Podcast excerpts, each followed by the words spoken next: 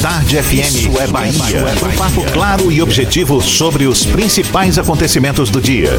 Um programa com a marca do Grupo A Tarde de Comunicação e do Bahia Notícias. Para botar tempero no começo da sua manhã. Isso é Bahia. Isso é Bahia. Apresentação: Jefferson Beltrão e Fernando Duarte. Isso é Bahia. Oferecimento. Começou a maior liquidação do ano. É a Liquida Ferreira Costa. Image. Ainda bem que existe o Image para exames de imagem. Reservato Graça. Últimas unidades com um preço especial. AutoSard. Seminovos, financiamentos e consórcios. Shopping Bela Vista, segundo piso. AutoSard Veículos. A sua loja de seminovos no Shopping Bela Vista, segundo piso. Olá, um bom dia para você, seja bem-vindo. Estamos começando mais um Isso é Bahia e vamos aos assuntos que são destaque nesta quinta-feira, 3 de outubro de 2019. Oito novos casos de sarampo são registrados no interior da Bahia. Desembargadores decidem manter a absolvição da médica Kátia Vargas. Parte de casa interditada desaba em Fazenda Grande do Retiro, ninguém se feriu. Siamesas baianas nascidas unidas pelo coração morrem em hospital de Goiânia. Trânsito passa por mudanças para a realização de obras no Largo de Roma. Vitória e Esporte fazem confronto de opostos pela Série B do Campeonato Brasileiro. São alguns dos assuntos que você acompanha a partir de agora no Isso é Bahia. Estamos aqui recheados de informação, com notícias, bate-papo e comentários para botar tempero no começo da sua manhã. Junto comigo, ele, Fernando Duarte. Seja bem-vindo. Bom dia, Fernando. Bom dia, Jefferson. Bom dia, Paulo Roberto na operação. Bom dia, Rodrigo Tardio na produção. E um bom dia especial para você que está saindo de casa agora, que está chegando em casa, que está tomando o seu cafezinho. Estou esperando aqui o cheiro cheiro do café já tá batendo. Daqui a pouquinho é nossa vez de tomar o cafezinho. Eu já tô aguardando o meu também e você nos acompanha pelas nossas redes sociais também, nosso aplicativo pela internet no atardefm.com.br e ainda pode nos assistir pelo portal à tarde ou diretamente pelo canal da tarde no YouTube. Claro, participar também enviando mensagens pelo nosso WhatsApp 7199 311 1010. Tudo isso e muito mais a partir de agora para você.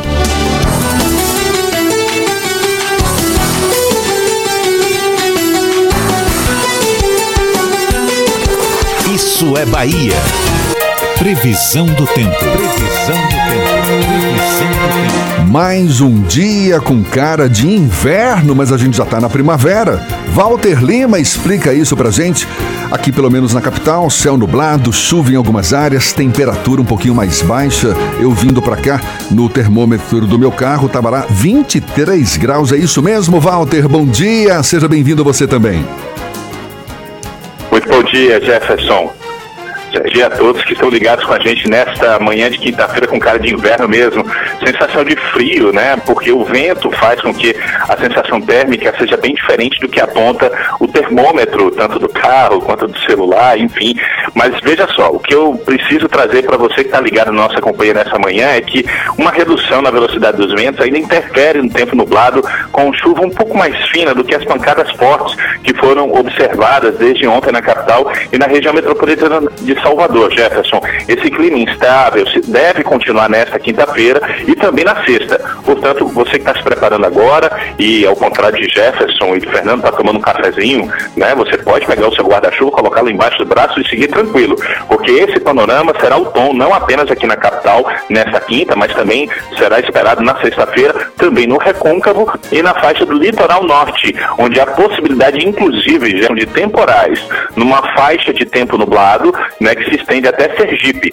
A máxima em Salvador não vai ultrapassar os 27 graus, a mesma previsão está prevista para Embaçaí e Praia do Forte, onde a gente sabe que o nosso Fernando tem uma casa lá muito luxuosa e vai convidar a gente no final de semana. Oh. Procurando um ar-condicionado econômico? Conheça o split inverter da Mideia que você encontra na Frigelar. Quem entende de ar-condicionado, escolhe Mideia e Frigelar. frigelar.com.br Eu vou preparar um cappuccino pra gente agora, Jefferson. Valeu, Walter. Eu não sabia dessa casa de luxo, não, Fernando? Eu também não sabia. Olha só, acabei de descobrir que eu tenho uma casa de luxo. Muito obrigado pela informação, Walter Lima. Até já, Walter. Agora são 7 e 6. Isso é Bahia.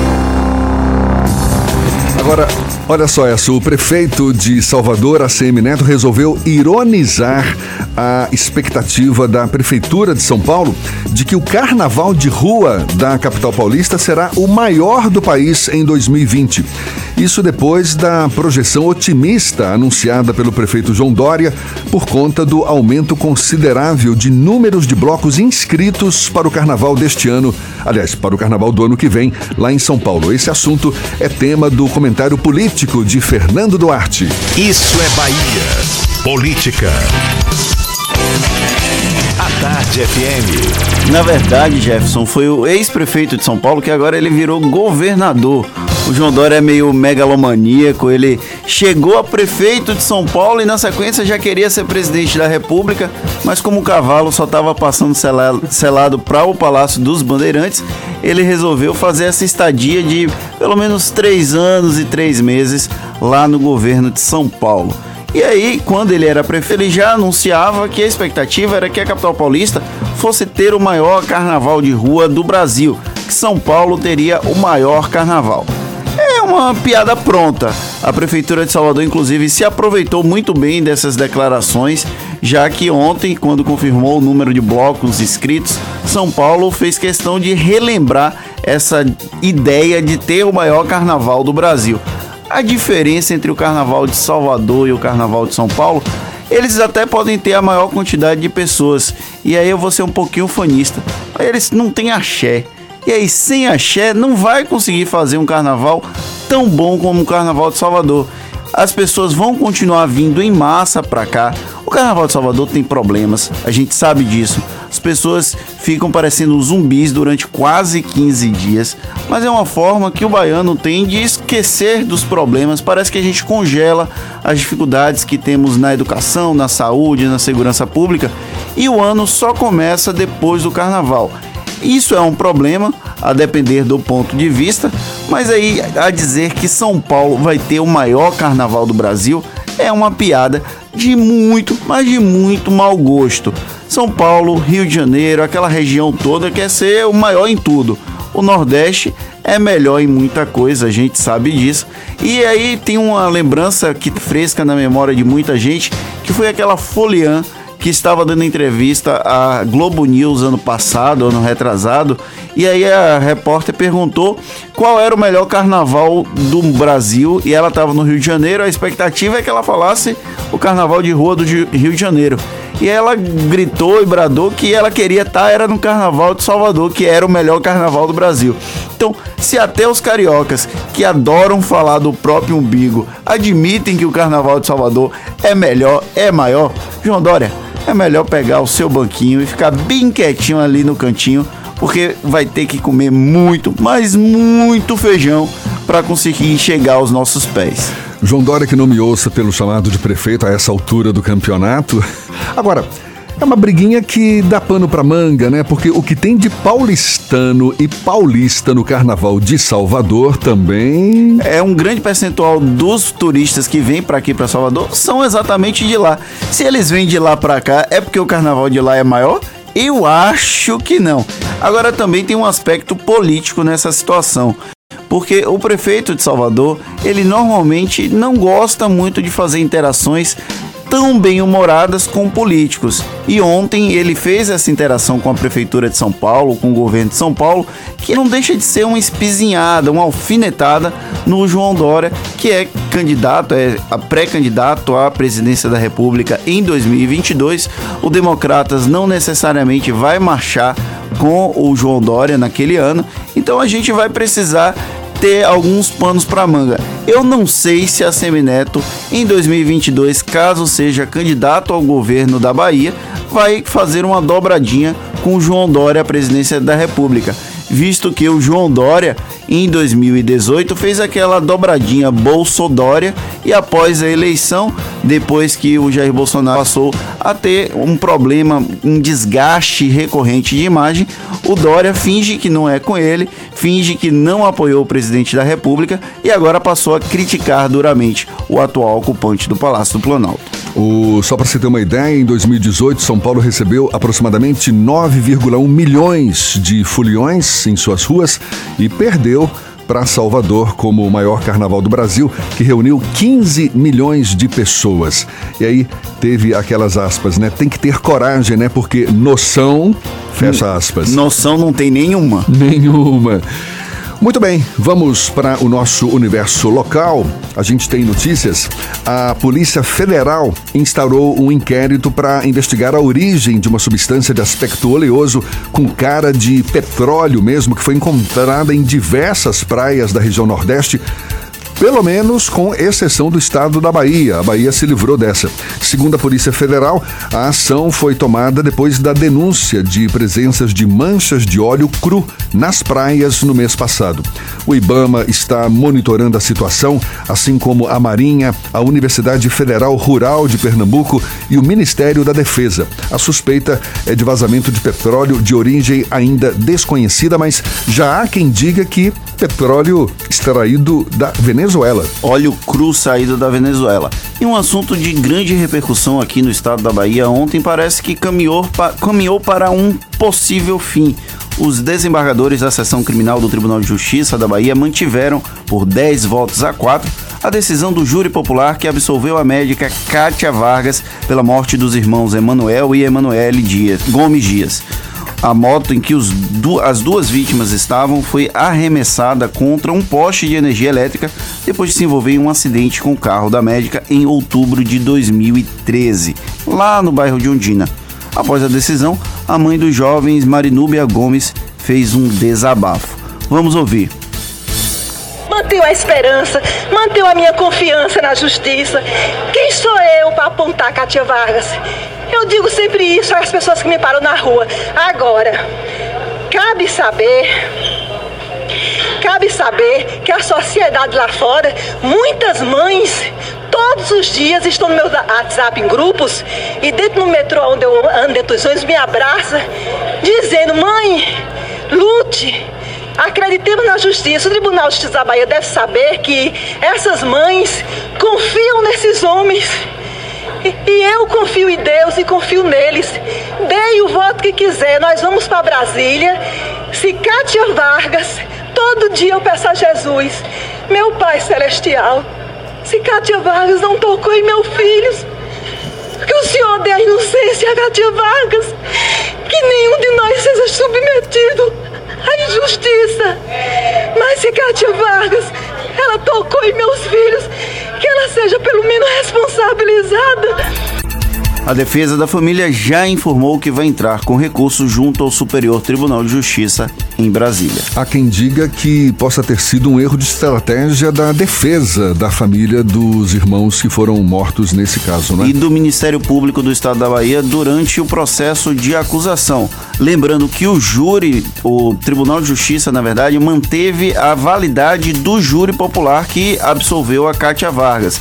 Ela, o, júri, o Tribunal de Justiça, a sessão criminal, não entrou no mérito se a médica é culpada ou inocente. Eles apenas observaram se o rito foi devidamente cumprido, por isso foi mantida a absolvição da médica Kátia Vargas. Mas será que não houve também uma aposta numa comoção nacional para apoiar a família nesse caso? Sim, eu acredito que houve, como a gente discutiu um pouquinho antes aqui do início do programa, a estratégia da defesa do, dos, dos irmãos Emanuel e Emanuele, da família dos irmãos e também do Ministério Público ao forçar a culpabilidade de um homicídio doloso acabou gerando um pouco de repulsa do, do júri e acabou gerando a absolvição, quando na verdade o que se falava nos bastidores é que a expectativa era que houvesse a condenação por homicídio doloso, ou culposo e não doloso, como pedia tanto o Ministério Público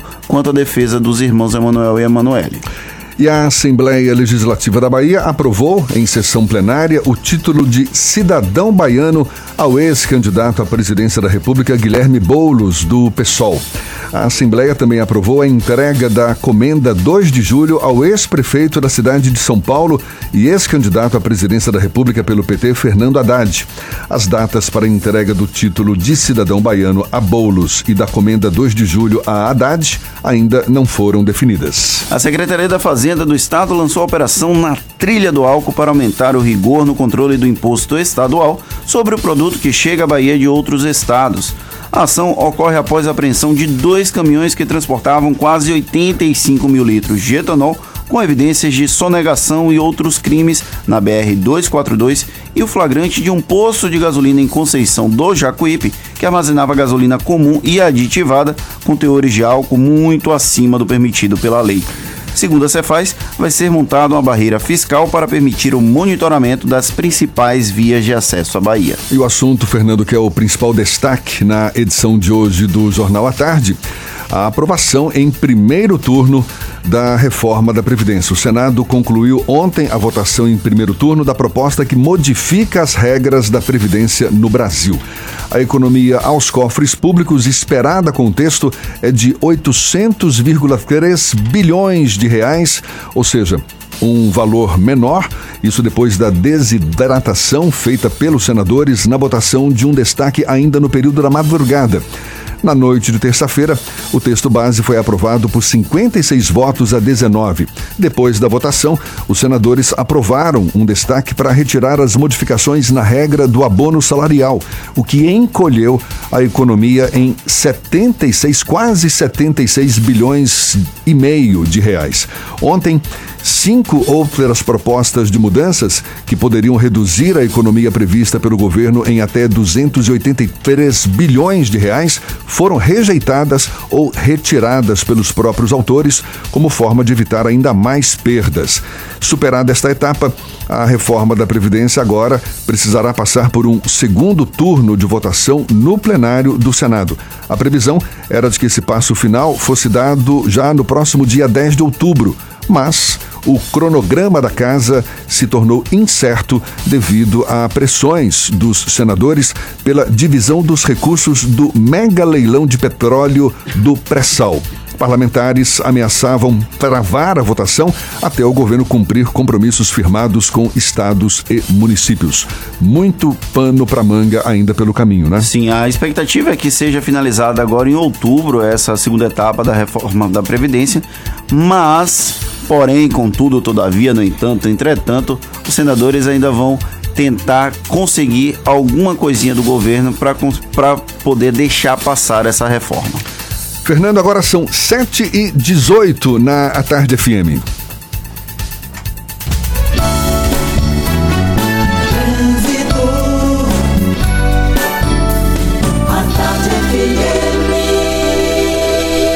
Oferecimento: Monobloco, o pneu mais barato da Bahia. 0800 111 7080. Link dedicado e radiocomunicação é com a Softcomp. Chance única Bahia VIP Veículos. O carro ideal com parcelas ideais para você. Saúde é com o SESI. Acesse www.sesesaudeba.com.br. A gente sabe que ela é corajosa, mas hoje vai de novo falar do chão, nada de sobrevoar Salvador com esse tempo instável, céu carregado, chuva em algumas áreas. Bom dia, seja bem-vinda, Cláudia Menezes. Bom dia para você, Jefferson. Bom dia também para Fernando aí no estúdio. Com certeza, meu nome é Coragem, como você sempre diz, mas a gente só voa aqui com total segurança. Então, por enquanto, a gente está tá obedecendo, né, a ordem aí do nosso piloto e vamos ficar por aqui pelo chão, mas levando informações de trânsito para você como todos os dias.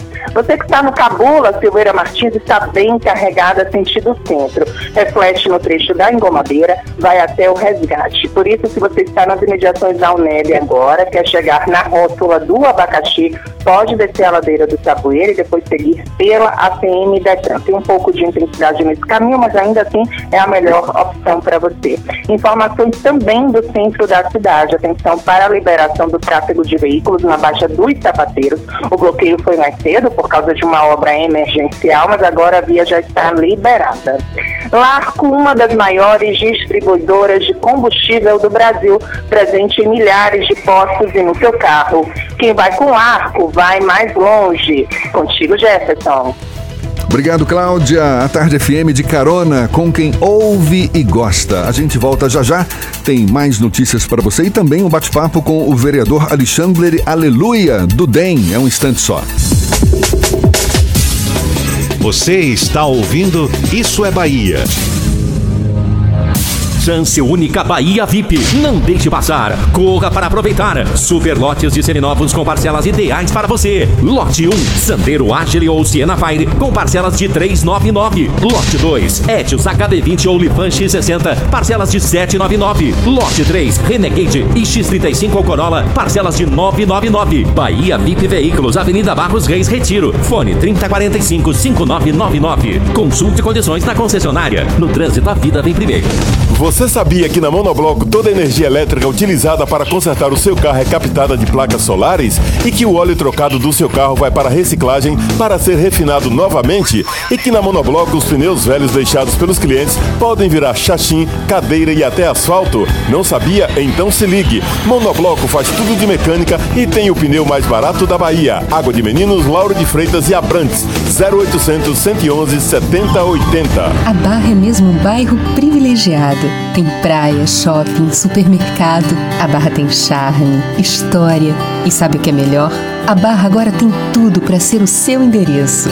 Chegou o Smart Farol da Barra. Seu quarto e sala completo, com academia, co-work, piscina e muito mais. A partir de 199 mil reais. Visite decorado na rua Marques de Leão. Vendas 2137-4042. Um barzinho, calçadão, um pôr do sol incrível. No futuro, assistentes virtuais farão as tarefas do dia a dia.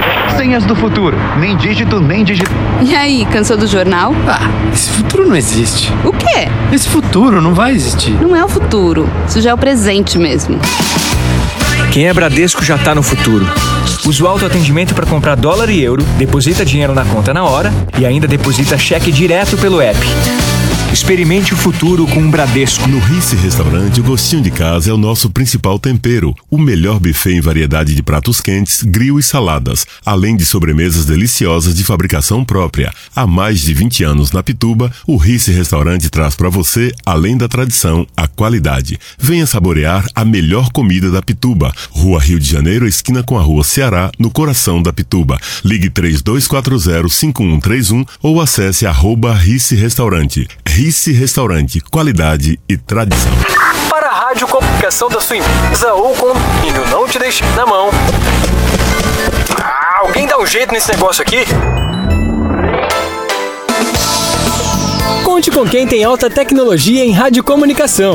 Conte com a Softcom. Softcom Softcomp. Radiocomunicadores com alta qualidade e eficiência que a sua empresa ou condomínio precisam. Softcomp 4009-8800. Voltamos a apresentar Isso é Bahia. Um papo claro e objetivo sobre os acontecimentos mais importantes do dia. Agora são. Agora. Agora sim, são 7h24 e a gente tem notícias diretamente da redação do Bahia Notícias. João Brandão tem as novidades pra gente. Bom dia, João.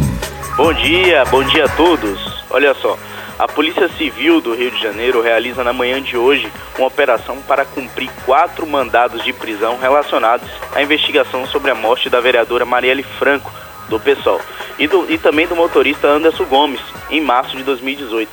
Os alvos são pessoas ligadas ao sargento reformado da PM, Rony Lessa, acusado de ser o assassino da vereadora e do motorista. Os mandados de prisão seriam para a mulher de Lessa, Elaine de Figueiredo Lessa, e irmão dela, Bruno Figueiredo, além de dois supostos cúmplices do policial. Outra notícia por aqui também é que a Embasa cobrou da Prefeitura de Salvador ações para fiscalização do uso e ocupação do solo para ampliar, na capital, o sistema de esgotamento sanitário e fornecimento de água. A companhia foi criticada pelo vice-prefeito e secretário de Infraestrutura de Salvador, Bruno Reis, por supostos investimentos deficitários na cidade. Bruno Reis é, ameaçou e disse que Salvador poderia romper o contrato com a empresa. Para aumentar a cobertura dos serviços na cidade, a Embasa disse que depende da fiscalização da prefeitura no uso do solo e outros investimentos em infraestrutura por parte do poder público. Segundo a empresa, em áreas de ocupação desordenada na capital baiana, não é possível a implantação de rede coletora de esgoto convencional por conta da falta de infraestrutura é, urbana mínima, como macro e micro drenagem de águas pluviais, arruamento, pavimentação e contenção de encostas. Essas e outras notícias você encontra no portal bahianoticias.com.br. João Brandão para o programa Isso é Bahia. É com vocês, Jefferson e Fernando.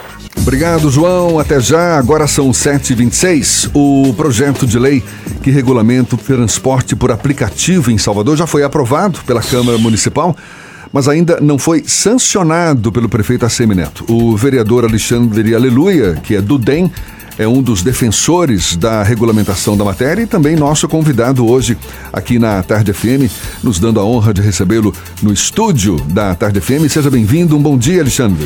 Bom dia, Jefferson. Bom dia, Fernando Duarte. É um prazer enorme participar aqui do, do programa Isso é Bahia, da Tarde FM.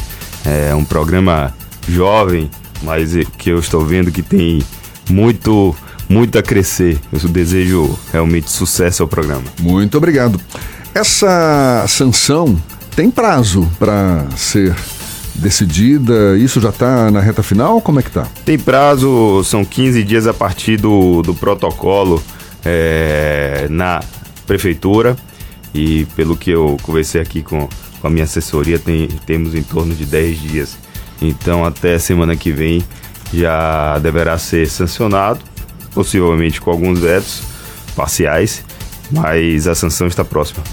A Câmara de Salvador, por um acaso, é, tem a expectativa de, caso não haja a sanção por parte da prefeitura, eventualmente fazer a promulgação dessa regulamentação? Oh, é, não é tradição, porque normalmente o, o prefeito cumpre o, o, prazo dos 15 dias. É, mas o regimento, né, o, na verdade a lei orgânica diz que caso o prefeito não sancione em 15 dias, a Câmara poderá promulgar a lei. Mas não tem sido a tradição, o prefeito tem cumprido o prazo e tem, e tem tomado a sua deliberação, a sua decisão. Então acredito que nos próximos dias teremos essa sanção. Esse projeto de lei sobre a regulamentação dos transportes de aplicativo passou por uma série de polêmicas dentro da própria casa, até porque o texto original encaminhado pela Prefeitura de Salvador sofreu modificações na Comissão de Constituição e Justiça, depois na Comissão de Orçamento e até nas vésperas do plenário. Você acredita que houve uma negociação pós a prefeitura, pós a aprovação, para que a prefeitura tente encontrar um meio termo ou manter pelo menos boa parte do texto aprovado pelos vereadores? Eu acho que vai, vai, vai ser mantido boa parte do, do texto. É, realmente o projeto saiu é, bem diferente do original na, na primeira saída do, do, da CCJ eu participei bastante. Na época, eu inclusive não era nem presidente, eu era membro. O presidente era Paulo Magalhães. É, enfim, escrevi mais de, de 20 ou 30 emendas ao projeto. Fizemos um projeto bem, bem liberal. Né? Eu, eu, eu falava que naquela época eu, tínhamos o texto mais liberal do Brasil e tínhamos é, usa, usávamos como referência Vitória do Espírito Santo é, mas ele a casa é, é, múltipla né são 43 ela foi para a comissão do orçamento sem querer criticar a comissão do orçamento que tem outro outra forma de enxergar é, tanto temática como também de perfil de membros e ele voltou com algumas modificações e ele voltou a ser um pouco mais é, digamos assim balizar por, por controle estatal.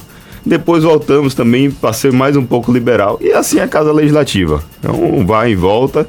E no final saiu o texto que, que conhecemos, que não foi ruim, foi um texto bom. Não foi como eu achava que deveria ser o perfeito, mas foi bom. É, pelo menos é, temos algumas salvaguardas para os motoristas, porque eu chamo de microempreendedores, os motoristas de aplicativos. E eu creio que a liberdade individual foi ali, foi defendida, foi resguardada. Até que quando eu saí da, da Câmara Legislativa naquele dia, o pessoal comemorou. Eles sabiam que tinham, tinham algumas, alguns artigos que poderiam realmente complicar a atividade individual dos motoristas. Vereador Alexandre Aleluia, a gente vem observando desde quando os motoristas de aplicativo começaram a circular aqui pela cidade um impasse entre essa categoria e os taxistas. O senhor acredita que com a regulamentação dessa nova lei, esse impasse vai desaparecer? Há, há, satisfação de ambas as partes? Olha, eu acredito que não. Uma das coisas que eu falei bastante é, sobre o projeto é que a gente não pode ter uma mentalidade de resolver um setor, resolver uma atividade prejudicando outra. A gente não pode achar, se o taxista tem problemas de burocracia, de imposto, de tarifas, de taxas, a gente não pode resolver esse problema criando taxas, tarifas, controles, é, vistorias, é, vistorias inadequadas para o motorista. Eu acredito em melhorar para os dois. É assim como eu penso Airbnb, hotel, é como eu penso é, restaurantes, food truck. É, essa é a minha mentalidade que eu acho que é certa. Então, a todo instante, nessa disputa aí, taxista e motorista de Uber, porque para mim são atividades relativamente diferentes, a gente não pode é, pautar esse debate com base nisso. Então, isso que a gente procurou fazer. Quando os taxistas é, é, vinham conversar, falava, não, vamos ver o que, que melhora para vocês. Tem muita taxa, tem muito, muito imposto, tem muita, muita vistoria. A vistoria é complicada. Tanto é que na lei apesar do, da temática ser diferente, a gente procurou ali fazer algumas coisas boas para os taxistas. Mas o que, por exemplo? Por exemplo, é, a vistoria era muito, muito rígida em relação à adesivagem, em relação à cor. Então ele tentou melhorar alguma coisa. Lógico que não era temática. E, e, e, de acordo com o regimento. O senhor admite não... então que o impasse continua e, e vai haver essa insatisfação? É, Possivelmente. Eu, eu acho que eles, eles, eles visualizaram no final que existia uma decisão do, do Supremo muito clara. A decisão estava muito cristalina, que não poderia é, limitar a quantidade de, de motoristas por, por aplicativo. Eles acabaram ali no final se convencendo e se convencendo também que eles têm que lutar para melhorar o deles. Talvez lutar é, junto à Assembleia Legislativa e o governador uma isenção maior é, de CMS, enfim, é isso que eles têm que trabalhar. Uma das questões defendidas pelos taxistas era uma limitação no número de motoristas por aplicativo. Isso não foi. Que é completamente inconstitucional. O voto que foi dado, inclusive, no trâmite da, da do projeto na, na CCJ, deixou tudo muito claro. Aliás, tinha saído da CCJ já da primeira vez, mas deixou muito claro. Se não me engano, foi o voto do Barroso. E ele deixa lá, ele fala claramente julgando o, a lei de do, Fortaleza. Só para esclarecer, Luiz Roberto Barroso, ministro do STF. ministro do STF. Do STF.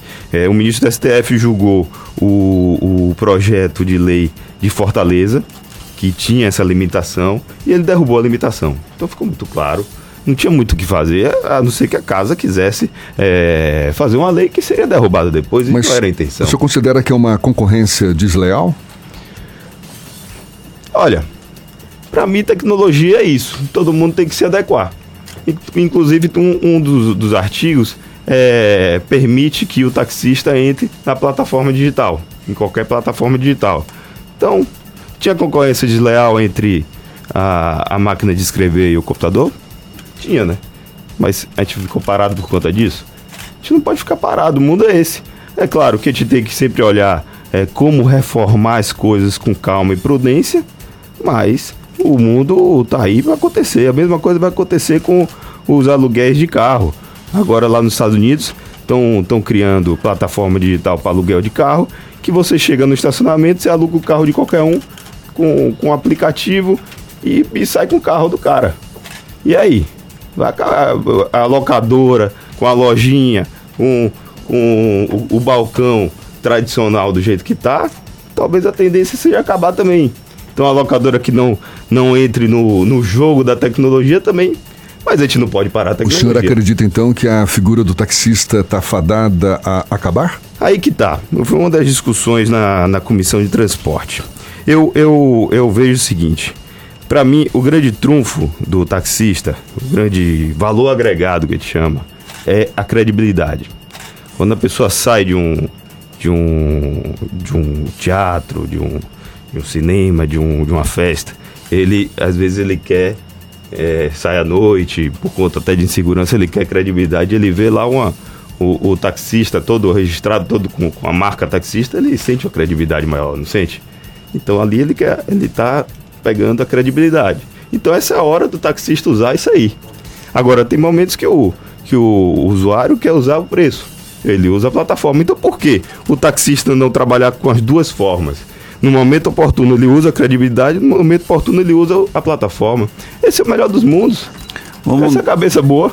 Vamos... Eu acho que a gente tem que. O, o baiano, o baiano, o soteropolitano tem que abrir a cabeça. É isso que tem que fazer. Vamos mudar um pouquinho de assunto. O nosso João Brandão, repórter do Bahia Notícias, mandou uma pergunta aqui que é bem intrigante. O prefeito Assemineto vetou o projeto do homeschooling, que é de autoria do Alexandre Aleluia. Homeschooling é que permite a educação dentro de casa. Ele acredita que o projeto de lei, o senhor acredita que o projeto de lei que segue o decreto do presidente Jair Bolsonaro instituindo a nova política nacional de alfabetização, aprovado ontem na Câmara, pode vir a ser vetado pelo prefeito de Salvador? E se acontecer isso, qual será o posicionamento, já que o homeschooling já foi vetado? Vamos lá. O, o homeschooling, é, segundo o entendimento do, do, do prefeito Assemineto, deveria ser é, regulamentado, né, legalizado via, via lei federal. Enfim, existe uma discussão é, jurídica sobre isso. Eu continuo acreditando que o município pode sim regular, regulamentar. É, Para mim, município não tem competência a respeito de diretriz de ensino, mas não de regulamentação sobre forma de, de ensino. Peraí, já que você falou isso, eu vou aproveitar não tem é, não pode regulamentar sobre diretriz de ensino, mas você propõe também o fim de, é, de Paulo Francis na escola. Paulo, Paulo Freire. Freire. Paulo Freire. eu vou chegar lá. Vamos lá. Não pode regulamentar, eu estou falando do homeschooling, não pode regulamentar a diretriz, mas pode regulamentar a organização. Então, é, essa é uma discussão e o prefeito tem o poder discricionário e ele e também fundamentado, ele fez a fundamentação, mandou o veto, enfim, e está no, no direito dele. Ontem aprovamos o meu projeto que adere Salvador ao Programa Nacional de Alfabetização. Portanto, eu não estou criando nenhuma, nenhuma diretriz, eu estou apenas aderindo a algo que existe nacionalmente. É, inclusive, eu cito no, no projeto, que foi até copiado pelo, com a devida citação pelo Carlos Bolsonaro lá no Rio de Janeiro. É, eu cito o decreto, ó, o decreto é esse, e Salvador tem que aderir, certo? E outra coisa, eu não, eu não descarto Paulo Freire. Eu falo até no, falei até no Twitter que Paulo Freire tem que ser jogado no lixo, etc. Mas eu digo que tem, temos que adotar é, métodos comprovados cientificamente. Aí, quem quiser, que veste a carapuça. O senhor como, afirmar como, isso, como Paulo Freire não é provado cientificamente, porque aquilo realmente não funciona, Aí normalmente as pessoas vestem a Não é isso que muitos profissionais da área de educação dizem. É, Não, mas veja bem, eu tô falando que tem que ser provado cientificamente. A Os tá profissionais assim. da área de educação, eles falam que o método Paulo Freire é provado cientificamente e reproduzido em todo o mundo. É, e considerado um célebre educador brasileiro com atuação e reconhecimento internacionais. O senhor afirmou categoricamente: jogue o método Paulo Freire no lixo, não é isso? E siga a política educacional implementada pelo governo do presidente Jair Bolsonaro. A gente vai dar mais pano para essa manga, mas já já, ok? São 20 minutos para as 8 horas. Estamos conversando com o vereador Alexandre Aleluia. Voltamos a falar com ele já já. Primeiro temos informações para você que está circulando pela cidade ou vai pegar o carro nesse instante. Vamos lá?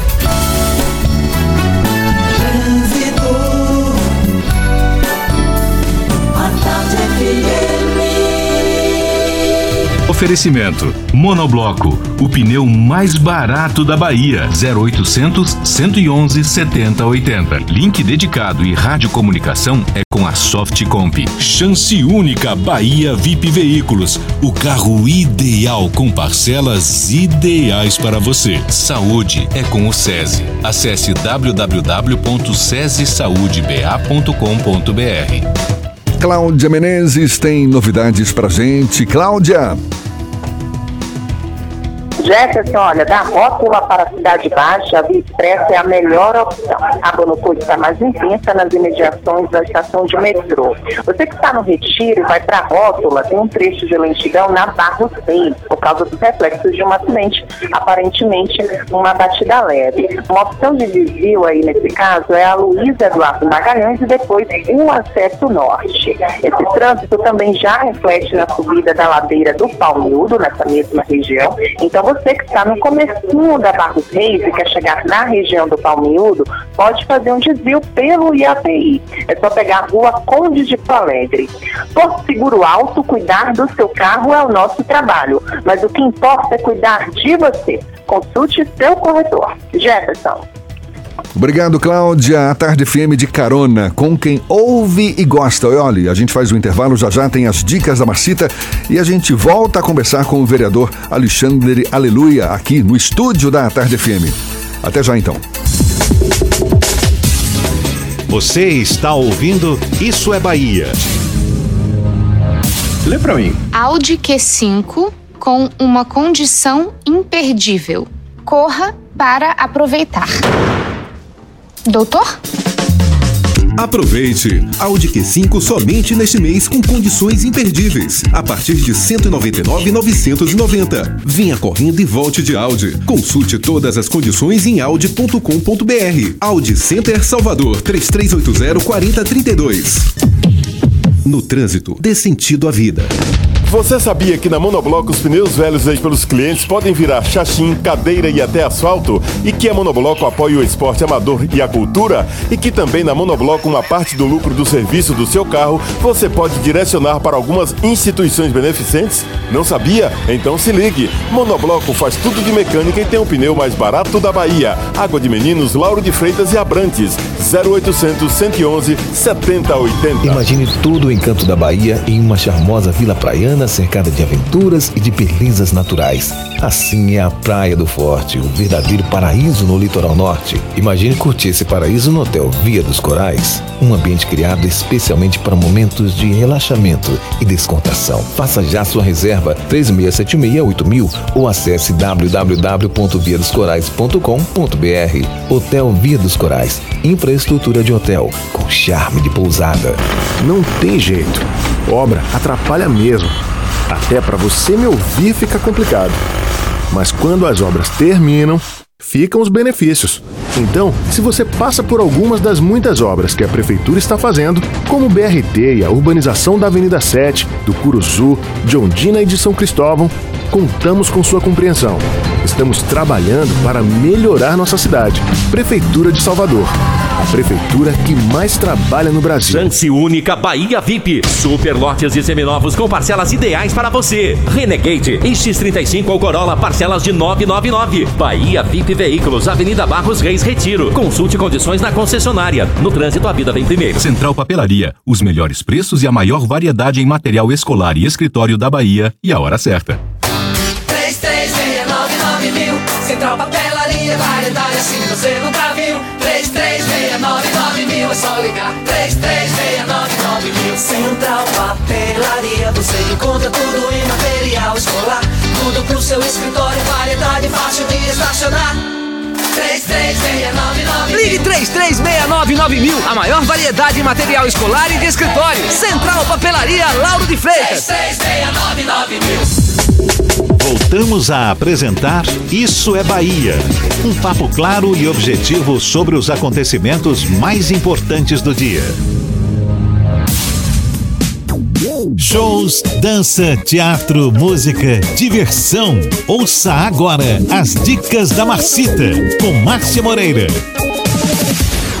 Olá, vamos às dicas para esta quinta-feira. Balé Jovem de Salvador começa hoje nova temporada de apresentações do espetáculo Em Pé de Guerra. No palco, nove bailarinos apresentam a coreografia que remete aos conflitos contemporâneos como perdas, resistência e recomeços. De 3 a 5 de outubro, às 8 da noite, no palco principal do Teatro Vila Velha, ingressos a R$ 30 e 15 reais. Boa Sorte é o nome do primeiro disco solo de Teago Oliveira, vocalista e guitarrista da banda Maglore. O disco foi lançado no último dia 17 e a estreia ao vivo com o repertório do álbum sendo tocado na íntegra acontece aqui em Salvador. Hoje, às 8 da noite, na sala do coro do Teatro Castro Alves, ingressos a 40 e 20 reais. E no próximo domingo, o poeta Carlos Renó compartilha seu conhecimento e técnica de composição na oficina Letra e Música. Renó é um dos autores de Escrito nas Estrelas, canção que ficou famosa na interpretação de TT Espíndola. Renó faz nesse encontro uma versão compacta do curso que promove em São Paulo há alguns anos. Dia 6 de outubro, a partir das 3 da tarde, na Livraria Porto dos Livros, na Barra. Inscrição a 40 reais. Vagas limitadas e vendas antecipadas no Simpla. Outras dicas você acompanha no meu Instagram, Dicas da Macita. Beijos e boa diversão. Isso é Bahia. A Tarde FM. Quem ouve, gosta. Agora são 7h46, a gente retoma o papo com o vereador Alexandre Aleluia, do DEM, aqui conosco no estúdio da Tarde FM. A gente deixou no ar uma afirmação sua: jogue o método Paulo Freire no lixo, defendendo a política educacional implementada pelo governo do presidente Jair Bolsonaro. O senhor não acha que é comprar briga com educadores, não, vereador? Não, eu acho que é demonstrar claramente o que eu penso. Eu acho que as pessoas querem isso do político e eu demonstro claramente. Paulo Freire nada mais é que um revolucionário. Ele deixou isso muito claro nos seus livros. É, Pedagogia do Oprimido está lá. Ele gosta de Mao Tse Tung, um sujeito que matou 40 milhões de pessoas e pregava a revolução cultural, ou seja, usar, usava a educação como método, como meio de instrumento de poder. Então, esse sujeito, esse dito educador, não merece ser patrono de, de educação de nenhum lugar. E muito menos do Brasil, que tem uma tradição de educação, que são jesuítas. Mas ele tem. Então ele merece ser expulso. O método dele é ruim e não funciona. Mas e é a prova método, tá aí. É um vamos método... olhar, vamos olhar as notas, as notas do Brasil em todos os rankings internacionais de educação. O Brasil está em pior. É, os pior, dos piores lugares. Então não funciona. O método é ruim, porque cria uma espécie de construção de linguagem anteriormente a, a, a, ao esboço de valores do, dos, dos alunos. E mais, nessa construção de linguagem, o que o método tenta é criar cargas emocionais, ideológicas de luta de classes para crianças, cri, crianças pequenas. O senhor Criança fala... pequena não tem que ter ensino de luta de classe. Tem que ter português, matemática, etc. O senhor fala sobre é, acabar com a ideologização de esquerda, mas não deixa de ser uma ideologia de direita acabar com o método Paulo Freire. Não chega a ser um contrassenso isso? Não, porque conservadorismo não é ideologia. É método, é modo de não, ser. Não, eu falei de direita. Não, não é.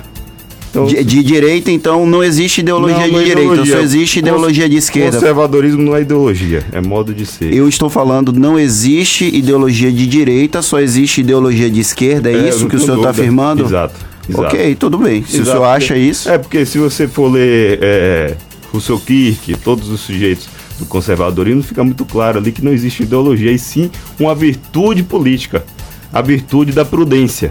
O que a gente prega é virtude da prudência, é, de ter calma, de reformar as coisas. Isso está lá para mim no, no principal livro do conservadorismo, que é um de um sujeito que fez um comentário à Revolução Francesa. Ele deixou muito claro que o que o, o importante na política é ter prudência, ter calma, olhar com calma o que acontece e reformar as coisas. Vamos olhar com calma o que acontece no Brasil, piores notas de ensino. Vamos reforma, reformar com calma, tirar o método Paulo Freire, que não funciona. Por isso que eu fiz esse projeto, que foi aprovado, que adere Salvador ao método do PNA, do Plano Nacional de Educação, e que adota o que realmente funciona, que é o método fônico, é o método tradicional. É como, como, como é, as pessoas foram educadas antigamente e funciona. Hoje, você pega da década de 80 para cá, o, o ranking, o desempenho dos alunos em português é um desastre. E Mas o, o senhor considera que apenas o método Paulo Freire e o que o senhor chama de ideologia de esquerda foi responsável por todo o descaso com a educação ao longo dos últimos quase 40 anos, foi isso? Vamos lá, é, não é aí, é também porque o método de Paulo Freire é ideologia. Olha, Paulo Freire ele é estudado em universidades americanas, homenageado com escultura na Suécia, nome de centro de estudos na Finlândia e inspiração para cientistas em Kosovo. É, é, Lula também recebeu um monte de título e, e para mim, só porque fala inglês ou francês não, não é sinônimo de competência. Então tem muita gente que fala inglês e fala besteira. A gente quer agradecer. Estamos com o nosso tempo já no limite, vereador Alexandre Aleluia do DEM, muito obrigado pelos seus esclarecimentos, pela atenção dada aos nossos ouvintes. Um bom dia. Muito obrigado a todos, muito obrigado, Fernando, muito obrigado, é, Jefferson. É, foi um prazer e parabéns pelo programa.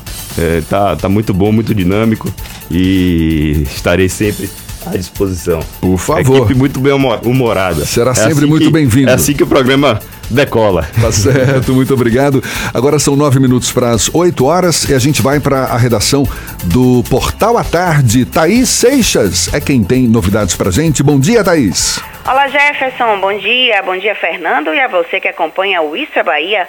E vamos aos destaques de hoje do Portal à Tarde. Estudantes, professores e servidores das Universidades Federal da Bahia e do Estado da Bahia realizam logo mais às nove da manhã uma manifestação no Campo Grande em prol da educação e contra o corte de verbas. Eles aderiram à greve nacional da educação que começou ontem com um ato na reitoria da UFBA aqui em Salvador. Também participaram desta reunião parlamentares e representantes de entidades, a exemplo do Sindicato dos Professores das Instituições Federais, do Diretório Central dos Estudantes e da União Nacional dos Estudantes. E olha só, essa é para as mulheres aí que querem aprender um pouquinho mais sobre carros, hein? De 14 a 25 de outubro, a Universidade do Salvador, a Unifax, vai oferecer o curso de mecânica automotiva básica para mulheres, que aborda desde a melhor escolha na hora de compra até a manutenção do veículo. Além disso, as participantes vão ter acesso a informações sobre seleção e avaliação de prestadores de serviços, principais sistemas do automóvel, economia de combustível e inovações tecnológicas. As aulas acontecem às segundas, quartas e sextas, de 2 às 6 da tarde, no campus da Unifax, no Rio Vermelho. E as inscrições vão até o dia 13 de outubro agora, podem ainda ser feitas no site extensão.unifax.br. Essas e outras notícias você encontra aqui no portal atarde, atarde.com.br. É com você, Jefferson. Obrigado, Thaís. Seis, ainda não, sete minutos para as oito horas aqui na Tarde FM. Temos também notícias do interesse dos nossos bolsos. André Luzbel, direto da BP Investimentos. Isso é Bahia. Economia. A Tarde FM. Bom dia, Jefferson. Bom dia, Fernando. Bom dia, ouvintes da Rádio A Tarde FM. Ontem o dia foi bastante movimentado, com o índice Bovespa fechando em queda de 2,90%, a maior queda desde 14 de agosto, a 101 mil pontos. Destaque de queda ficou com as ações da Vale do Rio Doce, que criam 5,47%.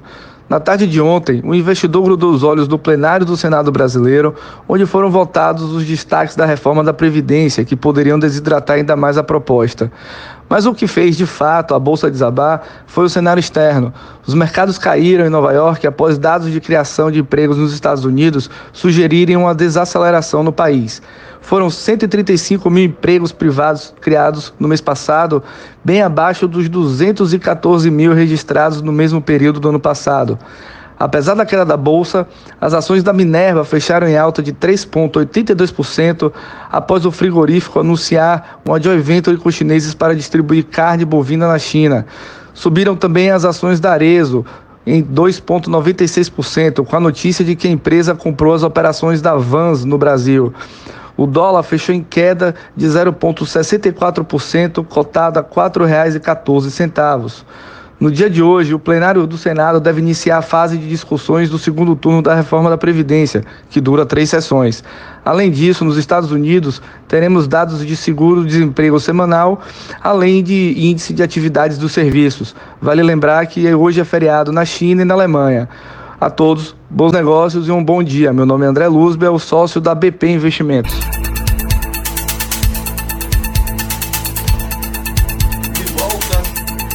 Agora, cinco minutos para as 8 horas, a gente faz o intervalo e volta já já. É um instante só. Antes tem trânsito. Ah, mas eu sou Tem a- doido. Eu tô doido. Cláudia hoje. Menezes, que vai trazer as informações do trânsito para você que está circulando pelas ruas de Salvador. E aí, Cláudia, como é que tá a situação hoje em Salvador?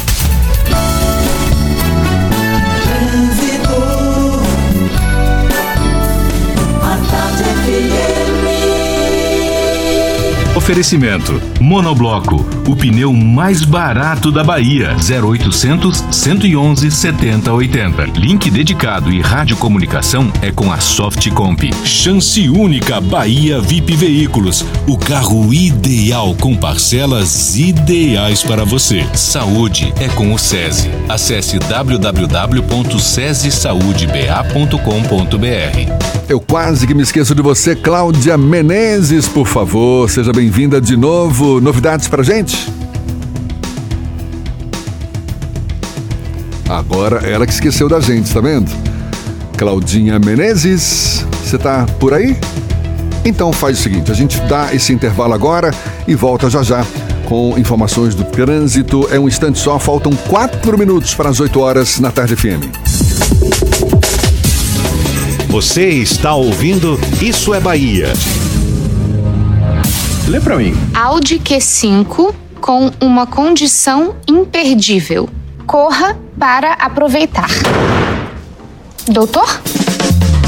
Aproveite! Audi Q5 somente neste mês com condições imperdíveis. A partir de R$ 199,990. Venha correndo e volte de Audi. Consulte todas as condições em audi.com.br. Audi Center Salvador 3380-4032. No trânsito, dê sentido à vida. Você não quer ficar gastando dados para pedir um Uber, né? Por isso, tem o Uber Lite, um novo aplicativo da Uber mais rápido e mais leve. Mais rápido porque usa menos dados e mais leve porque ocupa menos espaço no seu celular. Pesa menos de 5 megas. Vamos com o Uber Lite? Baixe o app e comece a viajar sem se preocupar com a memória do seu celular. Uber, para você, para todos. Vamos! Não tem jeito. Obra atrapalha mesmo. Até para você me ouvir fica complicado. Mas quando as obras terminam, ficam os benefícios. Então, se você passa por algumas das muitas obras que a prefeitura está fazendo, como o BRT e a urbanização da Avenida 7, do Curuzu, de Ondina e de São Cristóvão, contamos com sua compreensão. Estamos trabalhando para melhorar nossa cidade. Prefeitura de Salvador. a prefeitura que mais trabalha no Brasil. No Rice Restaurante, gostinho de casa é o nosso principal tempero. O melhor buffet em variedade de pratos quentes, grill e saladas, além de sobremesas deliciosas de fabricação própria. Há mais de 20 anos na Pituba, o Rice Restaurante traz para você, além da tradição, a qualidade. Venha saborear a melhor comida da Pituba. Rua Rio de Janeiro, esquina com a Rua Ceará, no coração da Pituba. Ligue 3240-5131 ou acesse arroba Rice Restaurante. Rice Restaurante, qualidade e tradição. O mesmo é viajar pela Chapada Diamantina. Com gosto é ter direito à beleza que fascina. Terra, rios e mares e. Portal Lençóis. Neste feriado de 15 de novembro, venha desfrutar de toda a natureza da Chapada Diamantina e hospede-se conosco com todo o conforto do Portal Lençóis. Portal Lençóis. Informações e reservas pelo 3450-1090. Bela Bowling, o boliche do Shopping Bela Vista. Venha se divertir, aberto de domingo a domingo e a hora certa. A tarde FM 2 para as 8. Está pensando em um dia de diversão incrível? Então venha para o Bela Bowling, o boliche do Shopping Bela Vista. É o maior espaço de diversão com boliche de Salvador. Temos pacotes para você fazer a sua festa de aniversário ou confraternização. E de segunda a sexta, a hora de pista para seis pessoas com uma porção de batata frita sai por apenas R$ 49,90. Os sapatos são à parte. Consulte condições, traga a sua turma e aproveite. Bela Bowling, o boliche do Shopping Bela Vista. O maior espaço de diversão com boliche de Salvador. A tarde FM.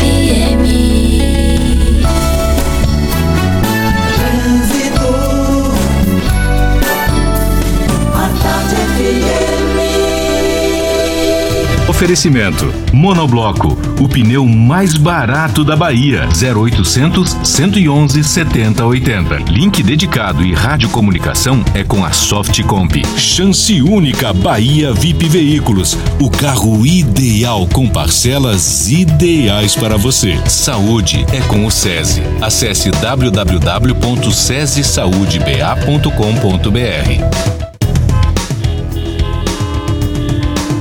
Paralela com trânsito bem intenso em direção à rodoviária, em alguns trechos, por dos reflexos de um acidente na altura do carro. Se você vai sair agora de Itapuã, pegue a orla para chegar mais rápido no centro da cidade.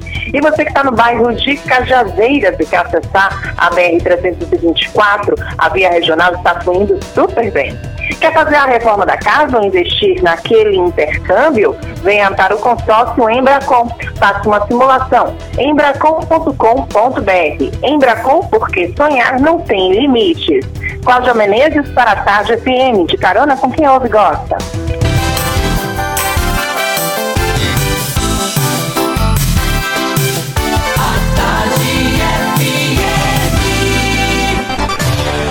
Atenção, emissoras afiliadas à Tarde FM. Em 5 segundos, isso é Bahia para todo o estado.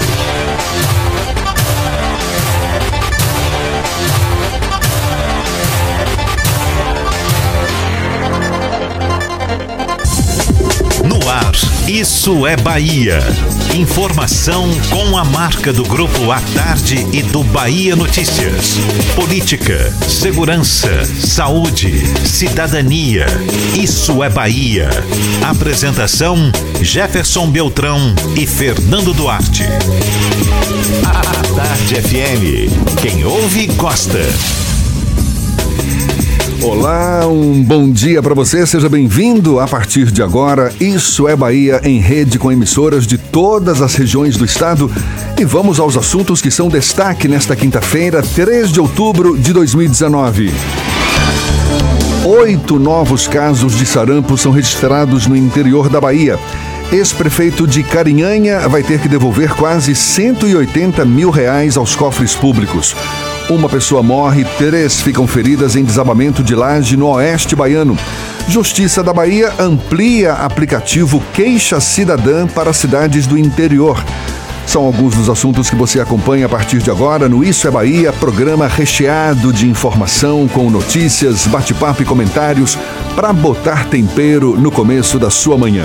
Junto comigo, Fernando Duarte, agora com um bom dia para toda a Bahia, Fernando. Bom dia, Jefferson. Bom dia, Paulo Roberto na operação, Rodrigo Tardio na nossa produção e um bom dia mais que especial para a Cidade FM, Itapuí FM Eldorado FM RB Líder FM, Serrana Líder FM, Baiana FM, 93 FM, Interativa FM, Ativa FM e Cultura FM. Você nos acompanha também pelas nossas redes sociais, nosso aplicativo, pela internet no atardefm.com.br. Além de nos ouvir, pode nos assistir pelo portal A Tarde ou pelo canal da Tarde FM no YouTube e, claro, participar enviando mensagens pelo nosso WhatsApp 7199-311-1010. Tudo isso e muito mais a partir de agora para você. Isso é Bahia. Previsão do tempo. Previsão do tempo. Aqui na capital baiana, a quinta-feira começou com céu nublado, chuva em algumas áreas e no interior do estado. Walter Lima é quem tem as informações. Bom dia de novo, Walter. Dia, Jefferson. Muito bom dia para você na nossa companhia em todo o estado. Temos tempo nublado e chuva na capital e esse panorama se estende para a região metropolitana e também para o Recôncavo e o litoral norte, onde há possibilidade inclusive de temporais. Esse clima nublado também atinge inclusive até o litoral do Sergipe. Mas a máxima na capital não deve ultrapassar os 27 graus. Vamos para o centro-sul do estado dar um bom dia a você na nossa companhia em Jequié, a cidade sol, que hoje amanheceu com friozinho bom, o país 19 graus nesse momento e o generoso sol que dizem, né, sempre em Jequié dizem que tem um sol para cada morador. Hoje está sendo boicotado por muitas nuvens, com chuva inclusive a qualquer hora. A máxima vai chegar a 30 graus. Agora vamos para o nordeste do estado, ali no Vale do São Francisco, na belíssima Paulo Afonso, a cerca de 430 quilômetros de Salvador. Você na nossa companhia nessa região terá de usar protetor solar sem moderação. Sol com algumas nuvens e sem possibilidade de chuva. Agora temos 22 graus e a máxima deve alcançar os 36. Quem mora na região Jefferson deve usar roupas leves para não sofrer com o calor. Procurando um ar-condicionado econômico, conheça o split inverter da Midea que você encontra na Frigelar. Quem tem ar-condicionado, escolhe Midea e Frigelar. frigelar.com.br. Volto contigo, Jefferson. Obrigado, Walter. Agora são 8 e 5 Estamos tendo a honra de receber em nossos estúdios a presença do arcebispo de Salvador e primaz do Brasil, Dom Murilo Krieger. A gente vai conversar com ele já já. Primeiro, um pulo à redação do Bahia Notícias com João Brandão, que também tem novidades pra gente. João. Bom dia! Olha só, a aprovação de um projeto de lei que permite a exploração de minérios e de outros recursos naturais em áreas indígenas pode afetar sete territórios na Bahia. A política estudada pelo governo e, segundo ambientalistas e integrantes do movimento indígena, ameaça o ecossistema dos locais a serem explorados e a autonomia dos povos indígenas em relação ao Estado, conquistada em partes com a Constituição de 1988. A atividade de mineração em terras indígenas, apesar de prevista nas cartas cidadã, atualmente é considerada ilegal. Outra notícia: o ex-prefeito de Juazeiro, Isaac Carvalho, voltou a ocupar um cargo na prefeitura local. Carvalho assumiu desde ontem a Secretaria de Governo, após convite do prefeito Paulo Bonfim. A função do agora secretário é promover a articulação entre as secretarias municipais. Antes de ingressar na Segov, a sigla que eles chamam, Carvalho atuava na Casa Civil do governo Rui Costa. Essas e outras notícias você encontra no portal bahianoticias.com.br. João Brandão para o programa Isso é Bahia. É com vocês, Jefferson e Fernando. Obrigado, João. Agora às 8 e 6 e a gente dá um pulo também ao interior do estado. Vamos a Luiz Eduardo Magalhães, extremo oeste da Bahia. J. Alves, da Cidade FM, é quem faz contato conosco. Seja bem-vindo. Bom dia, J. Oi. J. Alves, pode falar, meu amigo. Você está no ar já. Muito bom dia, Jefferson. Bom dia, Fernando. Bom dia, ouvintes do Isso é Bahia, diretamente do oeste da Bahia. A gente destaca as principais notícias de Luiz Eduardo Magalhães e região.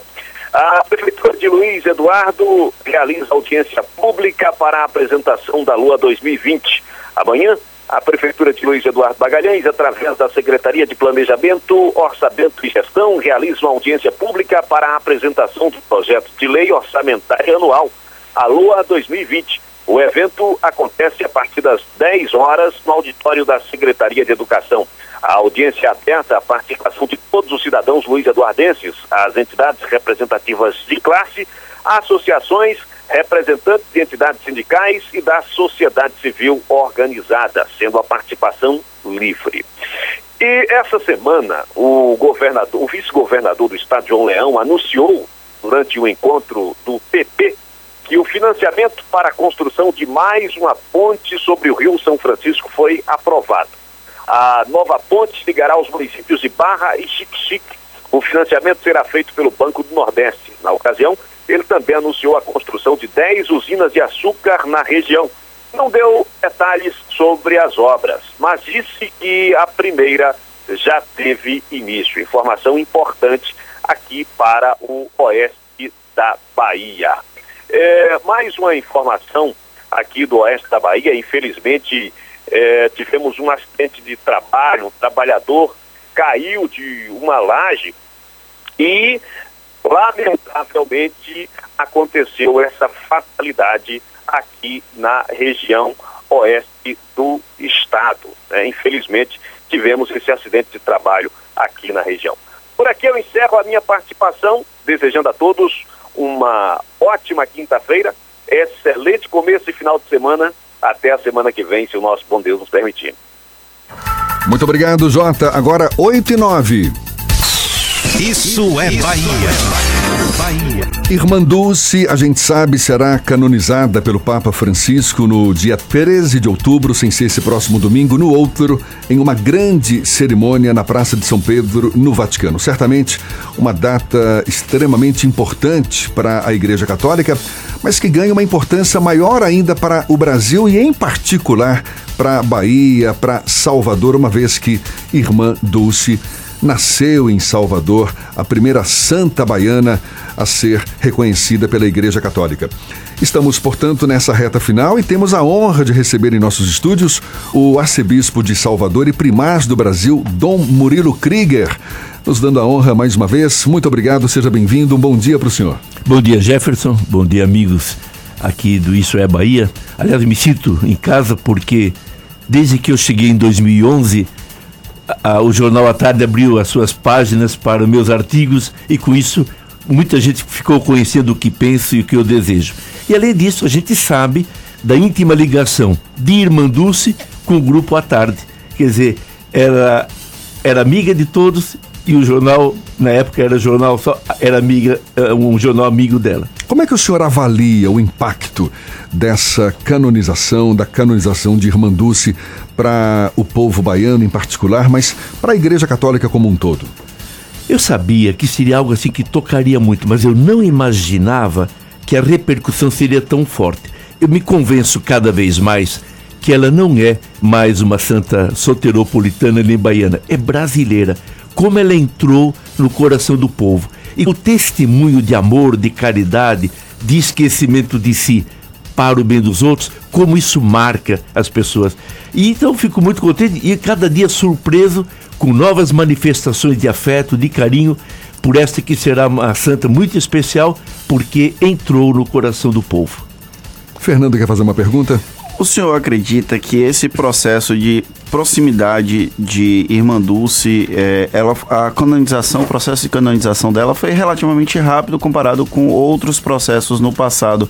Faz parte de um processo de renovação da Igreja Católica, de é, reformulação da Igreja Católica, motivado pelo, por um conceito um pouco mais progressista do Papa Francisco em comparação ao, ao último Papa, o Bento XVI?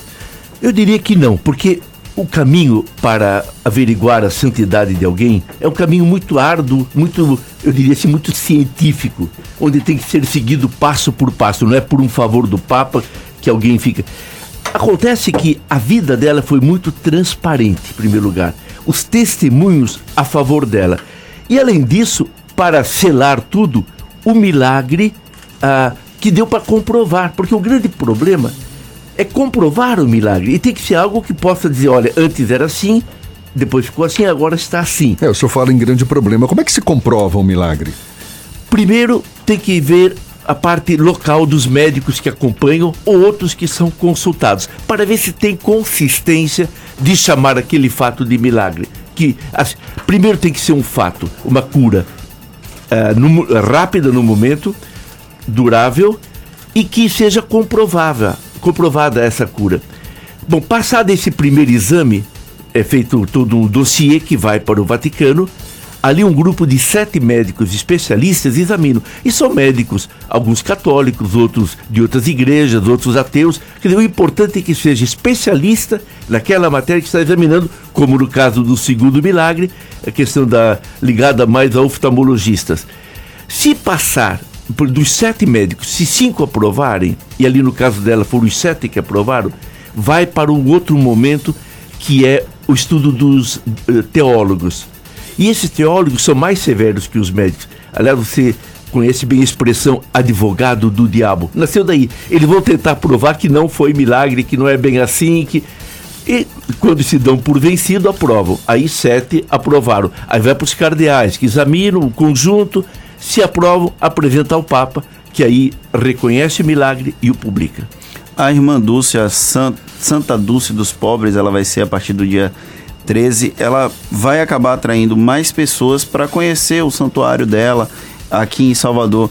A igreja e a estrutura da igreja tem condições de dar suporte a essas pessoas que vão buscar mais informação, que vão usar, digamos assim, a imagem da santa para fazer um, um testemunho de fé? Fernando, eu, eu diria que não, porque tudo foi nos pegou de surpresa, foi tudo tão rápido. E eu, eu tenho experiência de uma santa que nasceu na Itália, mas foi canonizada no Brasil em 2002, a Paulina do Coração Agonizante de Jesus, lá na Arquidiocese de Florianópolis. A partir da canonização, houve um boom, uma movimentação que, por mais que a gente tava, pensava estar preparado, não estava.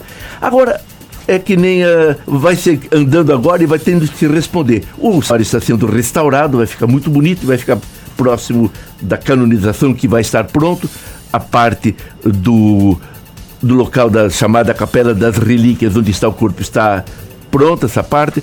Então eu diria assim, muita coisa ainda vai ter que ser feita, porque o movimento, eu tenho certeza, vai crescer de uma forma surpreendente. É uma grande oportunidade para o incremento do chamado turismo religioso aqui em Até Salvador. nisso ela não é colabora. Ela que precis- precisou tanto de comerciantes, de industriais, ah, da sociedade, até nisso ela vai colaborar com a cidade. E o senhor fala, muita coisa ainda tem que acontecer. O que, por exemplo? Até para que esse chamado turismo religioso se fortaleça de fato em Salvador. É, há uma vantagem em relação a ela, a cidade de Salvador, que já tem uma estrutura para acolher turistas, assim, bastante, uma rede hoteleira bastante grande. Isso é uma grande vantagem. Agora, no santuário, a gente não imagina quantos visitantes, peregrinos aparecerão em ônibus e ônibus. Isso tudo exige lá toda uma bateria de, de, de banheiros, ah, até umas lanchonetes por perto. Há alguma coisa, mas certamente não serão suficientes do que as coisas que foram preparadas para acolher. Não é uma infraestrutura ainda adequada para receber esse grande fluxo que se espera. Que se espera e que certamente virá. Agora temos que correr atrás do prejuízo. E, e esse correr atrás significa o quê? É buscar, por exemplo, recursos com poderes públicos? A própria igreja, ela, ela contribui nesse sentido de... Sim. Porque tem muita coisa, na verdade, que não, não, deve- não será feita por nós. Há, há todo um apoio logístico que comerciantes poderão até parar em benefício próprio. montar um café, uma, um ambiente ali para umas refeições rápidas. Quer dizer, muita coisa assim a gente sabe que a- essa dinâmica da sociedade, ela mesma vai procurando responder. É bom, a obra social não tem interesse, nem tem condições, porque tem que cuidar dos doentes, dos enfermos. Então ela não quer desviar o foco. As obras farão o essencial, mas a gente sabe que em, em situações assim, as respostas virão da própria sociedade, porque vê ali uma, uma forma também de ganhar o pão de forma digna e até ajudando muita gente que virá. A gente está conversando com Dom Murilo Krieger, arcebispo primaz do Brasil, falando um pouco sobre a irmã Dulce. Ela é uma pessoa que viveu até bem pouco tempo. Ela morreu tem pouquíssimo 92. tempo, 92. É, então, muitas pessoas conviveram com a irmã Dulce humana. E a santidade, ela meio que exclui um pouco a parte humana. A parte humana é passível de erros, é passível de cometer deslizes, digamos assim como é, fazer com que a parte santa de Irmã Dulce prevaleça na mente também das pessoas que eventualmente conviveram com ela e que viram algumas falhas, porque todo ser humano é falho e ela, enquanto humana, passou por isso. Na santidade, olha-se muito a direção da vida. E a direção da vida de Irmã Dulce foi voltada para os pobres, doentes e necessitados. Mesmo quando às vezes ela era um pouco inoportuna ao pedir as coisas para o hospital, mas todo mundo percebia que não era para ela. Até uma carta interessante que foi encontrada agora por um escritor que ele encontrou uma carta onde a irmã, poucos anos antes da morte, escreve à sua superiora e pede um, um par de sapatos e uh, algumas, uh, algumas roupas, algumas camisas. Quer dizer, ela que tinha milhões em suas mãos para as obras sociais, nunca usou nada daquilo que era para os pobres em função pessoal. O senhor teve a oportunidade de conhecê-la pessoalmente? Infelizmente não, e até eu comentei isso num, num artigo que eu escrevi que saiu no À Tarde, que se eu soubesse que um dia viria a ser arcebispo daqui, eu teria pego o avião para menos cumprimentá-la. Mas sabe que eu tenho um outro conhecimento que não é menos interessante. Porque Jesus disse que pelo fruto se conhece uma árvore.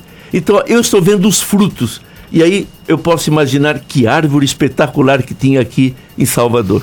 O senhor, certamente, como religioso, como representante da Igreja Católica, tem suas, imagino eu, suas devoções próprias. Irmã Dulce passa a ser uma nova. Uh, uma, uma nova devoção no seu, no seu momento íntimo, enfim, Olha, já, se, nesse se, ponto. Se é que, que eu consegui me expressar. Se, aqui. Entendi. Nesse ponto já sou baiano, que eu estou vendo que aqui, aqui, quando a gente fala com as pessoas daqui da, da Bahia, parece que ela, ela era parente de todo mundo. Quer dizer, as pessoas a sentem próxima de casa. E eu a sinto assim, de tanto que eu precisei me debruçar sobre ela, sobre o que ela fez, eu sinto ela, que pessoa próxima. Parece assim que eu a conheci. E essa eu vejo que é a sensação de muita gente, de que, puxa, ela é alguém nossa. E aquilo que o Fernando falava antes, uma pessoa humana, porque pra, até é bom para tirar aquela ideia que o santo vem perfeito do céu, que é um santo que não tem defeitos, que não, é humano, mas o, o, que se olha muito, a orientação da vida, qual, qual era a força condutora de uma vida. E ela tinha Jesus Cristo e os pobres. O senhor acredita, é, a gente fala muito, se discute muito, na verdade, sobre é, o, a evolução das igrejas neopentecostais no Brasil tem uma força muito grande do evangel dos evangélicos em geral e nas pesquisas do IBGE apontam uma diminuição do número de católicos. A igreja passa por um momento de transformação. O senhor acredita que a igreja católica ela está aprendendo a lidar realmente com esse novo momento, esse novo mundo que se há algum tempo a gente já convive? É, eu diria que nós chegamos um pouco em atraso, especialmente no campo das comunicações sociais. A igreja não valorizou devidamente todas essas técnicas mar maravilhosas que aproximam as pessoas. E quando fomos, fomos atrasados. Mas no outro lado, é bom lembrar o seguinte: sempre tivemos consciência que um terço de católicos é praticante. Um segundo, um terço, é assim, é ocasional, pratica em determinados momentos, ou vai, deixa um pouco de ir e volta. E há, há um terço que não é, foi batizado, mas não, não participa de nada. Então, esse terceiro grupo é, é, fácil de ser atraído para outra proposta que de repente lhe apareça no caminho.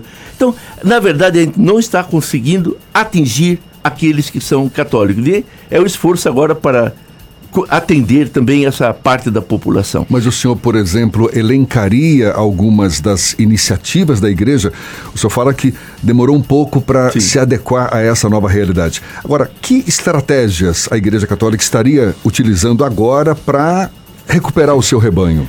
Uma, um uma investimento em televisões.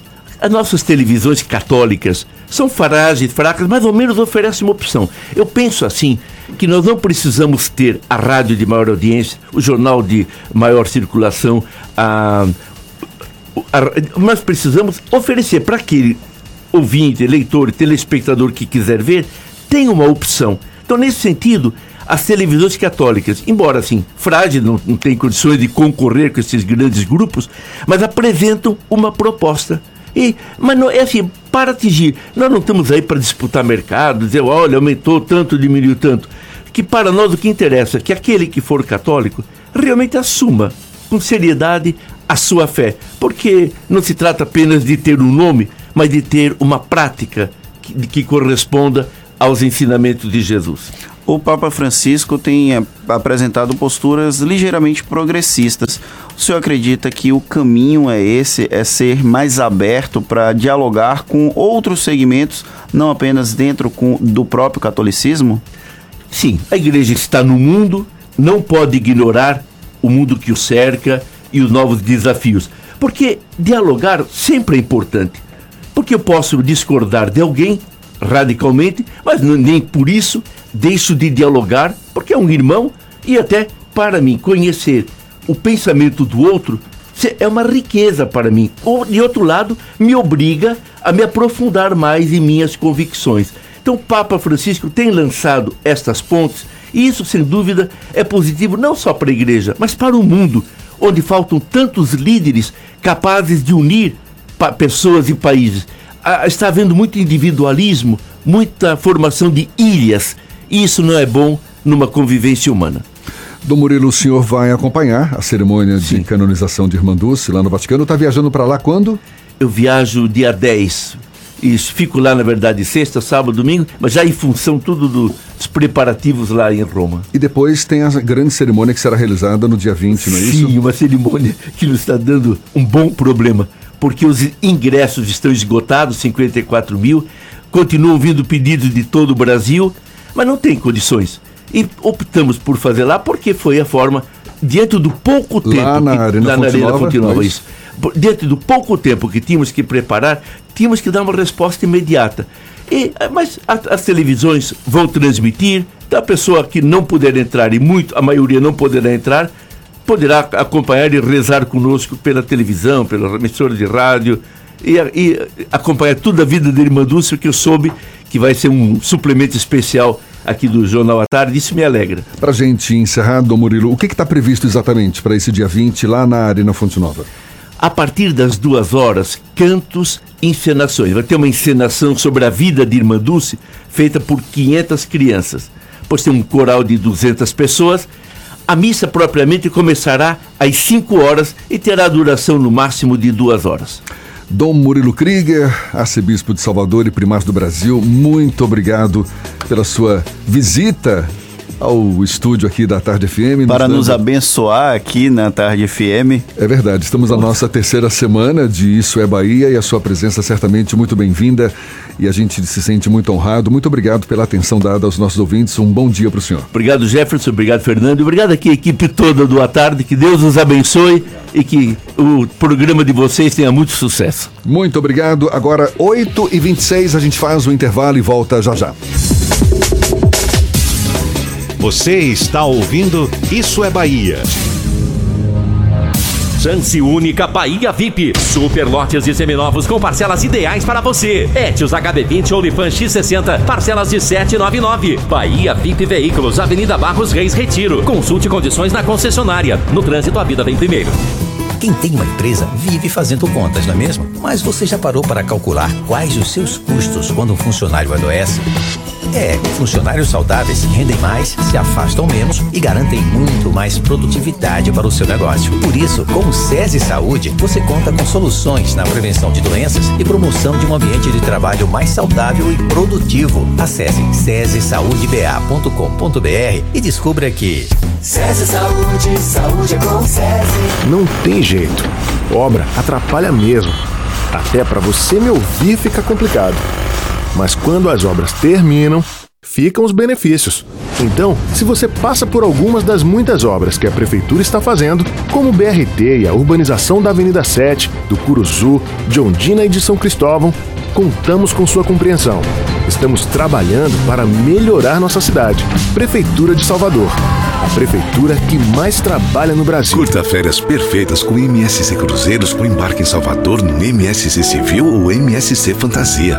Desfrute do melhor da gastronomia internacional com entretenimento e muito conforto para toda a família. Cruzeiros de 6 a 16 noites rumo ao sudeste brasileiro ou Argentina e Uruguai a partir de 2.469 reais por pessoa em até 10 vezes sem juros. Consulte msccruzeiros.com.br ou seu agente de viagens. MSC Cruzeiros. Não é qualquer cruzeiro. Você já tinha muitas razões para ser Team Black. Agora tem ainda mais com um super bônus. Além de diversão em dobro com 8 GB para assistir muitos vídeos, 8 GB de internet e redes sociais ilimitadas, você ganha mais 2 GB para usar como quiser por 12 meses. Tudo isso a partir de R$ 119,99 por mês. Vá a uma loja, traga o seu número para TIM e aproveite. Venha ser Team Black. Saiba mais em tim.com.br. Você sabia que os alimentos úmidos Friskies para gatos são completos e balanceados? São 15 sabores que vão surpreender o seu gatinho. E o melhor, dentro de cada sachê tem tudo o que ele precisa. Friskies, alimenta a diversão. A tarde FM.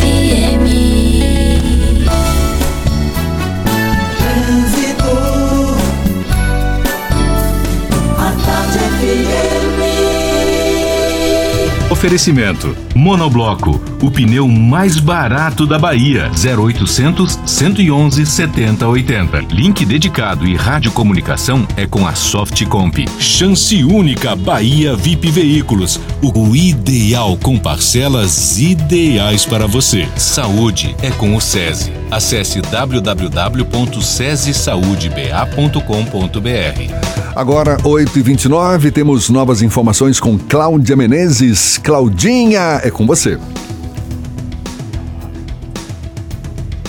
Eu acho que tínhamos novas informações com Cláudia Menezes, então ela volta já já. 8h29 na tarde FM.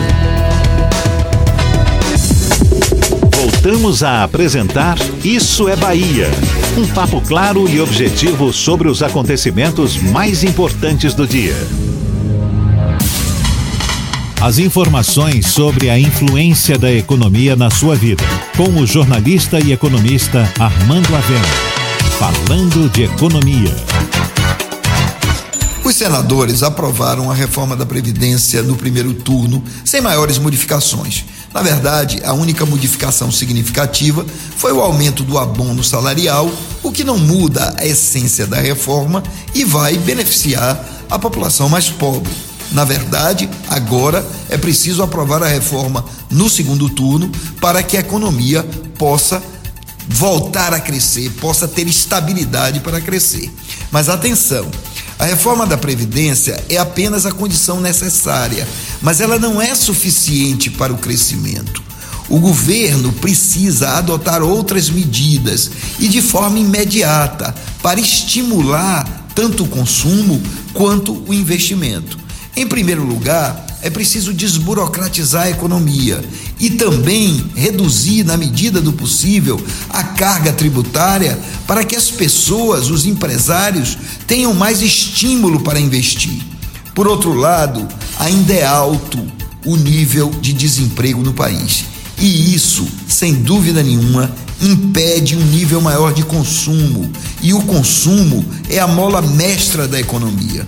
É verdade que nesse último trimestre haverá um estímulo ao consumo, não só com a liberação dos recursos do FGTS, mas também pelo próprio apelo de fim de ano que já induz as pessoas a consumir.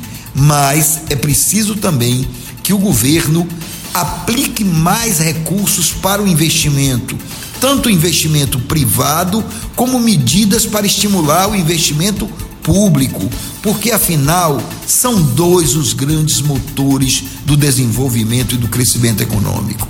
São o investimento e o consumo. São eles que puxam a economia. E o governo tem que saber que não basta a reforma da Previdência, é preciso fazer a roda da economia girar com consumo e com investimento. Isso é Bahia. Agora, 28 minutos para as 9 horas, a gente dá um pulo à cidade de Rui Barbosa. Heraldo Maciel, da RB Líder FM, é quem fala conosco. Tem novidades por aí? Eduardo, Heraldo. Opa, bom dia a você, Jefferson, Fernando, ouvintes. Sou Heraldo Maciel, direto aqui da sua RB Líder 103,7 FM. Olha, as previsões indicam que nesse ano as chuvas podem chegar, em relação ao ano passado, um pouco mais cedo ao sertão baiano e também à Chapada Setentrional. essa é uma excelente notícia, não resta dúvida. Mas no que diz respeito às estradas que cortam a Chapada Diamantina, a preocupação aumenta e muito. O problema é que essas estradas ou rodovias são sinuosas, muitas curvas e também com muitas ondulações, o que já provoca riscos aos motoristas e passageiros. Esse risco se agrava muito mais em razão do péssimo estado de conservação em que várias dessas estradas se encontram. Buracos e a vegetação que toma conta das margens das pistas são um agravante que tem provocado muitos acidentes. Se perdem, patrimônios são destruídos e o ciclo se repete lamentavelmente ano a ano, sem uma ação efetiva do governo do Estado, no caso, pior ainda nas estradas vicinais. Como se sabe, com a chegada das chuvas, a vegetação se revigora, cresce rapidamente e, no caso das estradas, invade as pistas e tira a visão dos motoristas, que, por sua vez, nem sempre agem com prudência. O que se espera é que os órgãos públicos ajam preventivamente e a roçagem das margens das pistas comece já. Desejando uma ótima quinta-feira a todos, Heraldo Maciel, direto de Rui Barbosa, para o Isso é Bahia. Obrigado, Heraldo. Um bom dia para você. Agora, 25 minutos para as 9 horas. Isso é Bahia. Em junho deste ano, o governador Rui Costa sancionou a lei complementar que institui 19 micro-regiões de saneamento básico no estado da Bahia.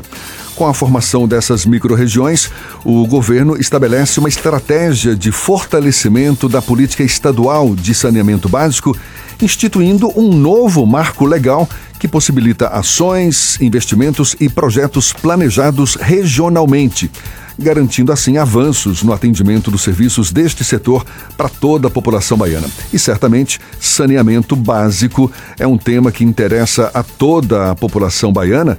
O secretário estadual de Infraestrutura Hídrica e Saneamento, Leonardo Góes, também é nosso convidado no Isso é Bahia de hoje. Seja bem-vindo, um bom dia, Leonardo. Bom dia, Jefferson, bom dia os ouvintes, o Isso é Bahia, a Tarde FM. Muito importante estar aqui nesse veículo, com toda a história e esse programa inovador, Jefferson, conduzido por você. Oferecer saneamento básico à população é um grande desafio, até porque existe um déficit bem grande no estado da Bahia nesse setor, não é verdade? Sim, desafio enorme, é, principalmente no que diz respeito ao esgotamento sanitário, que é uma das dos pilares aí do saneamento, ainda temos uma cobertura, não obstante todos os investimentos feitos, uma cobertura muito baixa, na Bahia e no Brasil. Qual é o, a cobertura que existe hoje no estado? Cerca de 50% do esgoto gerado é coletado e tratado na Bahia hoje. O que está sendo desenvolvido para que essa cobertura seja maior?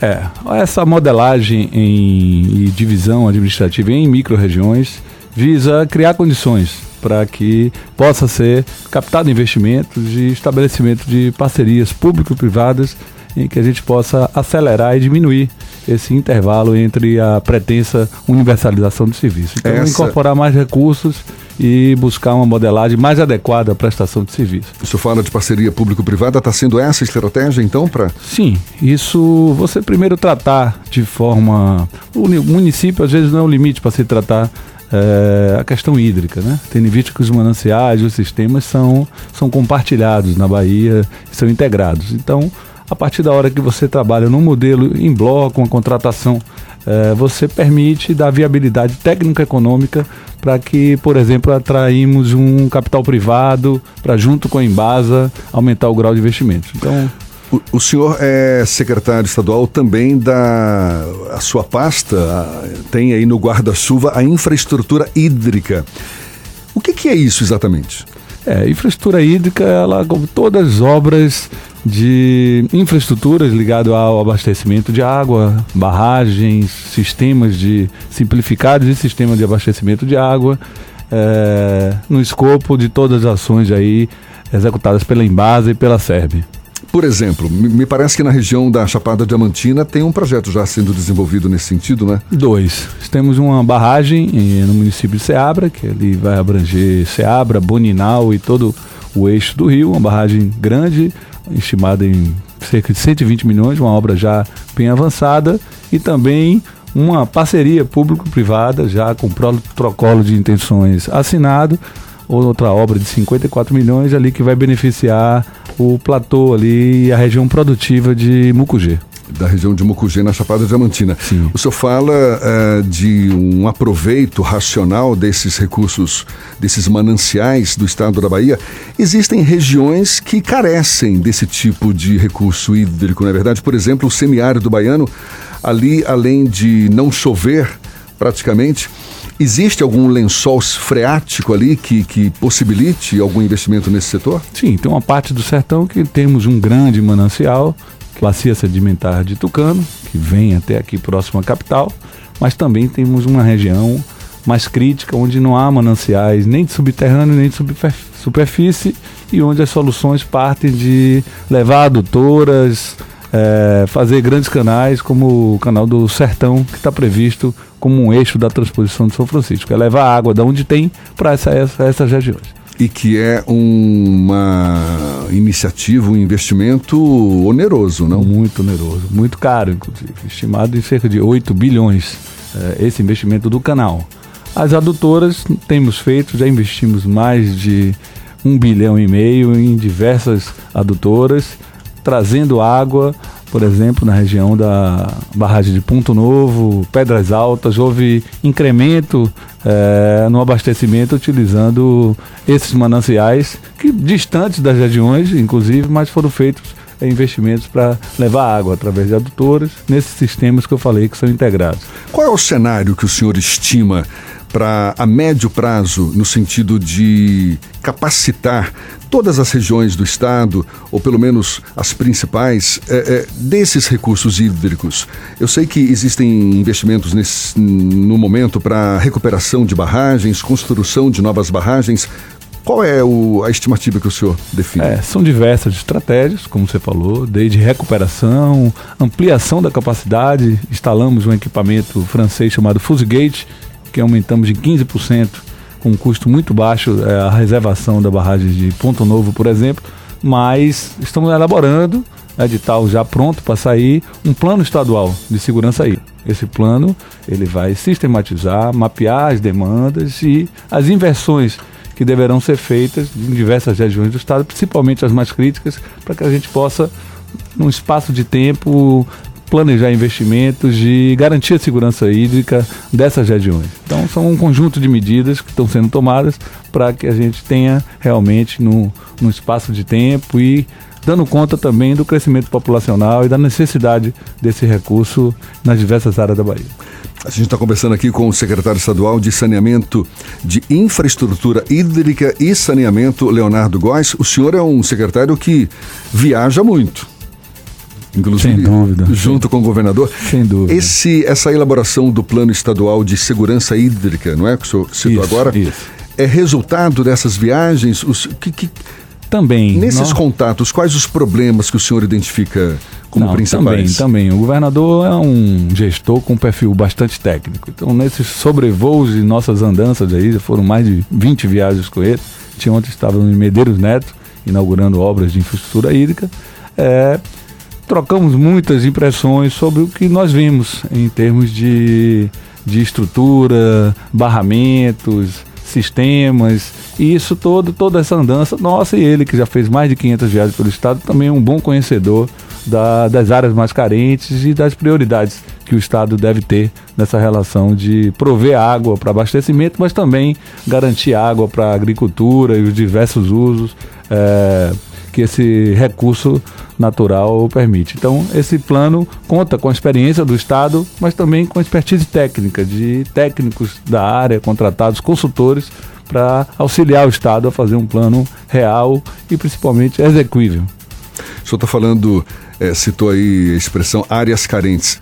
Se fosse para definir a área mais carente do Estado, ou seja, o maior desafio que o governo tem hoje para oferecer exatamente essa infraestrutura hídrica, um saneamento básico, principalmente na área do esgoto, qual seria? Pô, excelente pergunta. É, temos uma região bem delimitada que é entre o território do Sertão Produtivo, Chapada Diamantina e Sertão do São Francisco. Chapada Diamantina a gente imagina que tem muito recurso hídrico, não, não é o caso, não? Sim, é o que a gente convém olhar como convém, assim, tem, convencionalmente pensamos de Chapada, é aquela região mais turística. Sim, há, Muitas cachoeiras. Há bastante, mas é Quando chega no período da estiagem, praticamente seca tudo. Tem pouca estrutura de distribuição e de reservação. A barragem de Baraunas, por exemplo, é uma barragem é, na região visando exatamente isso.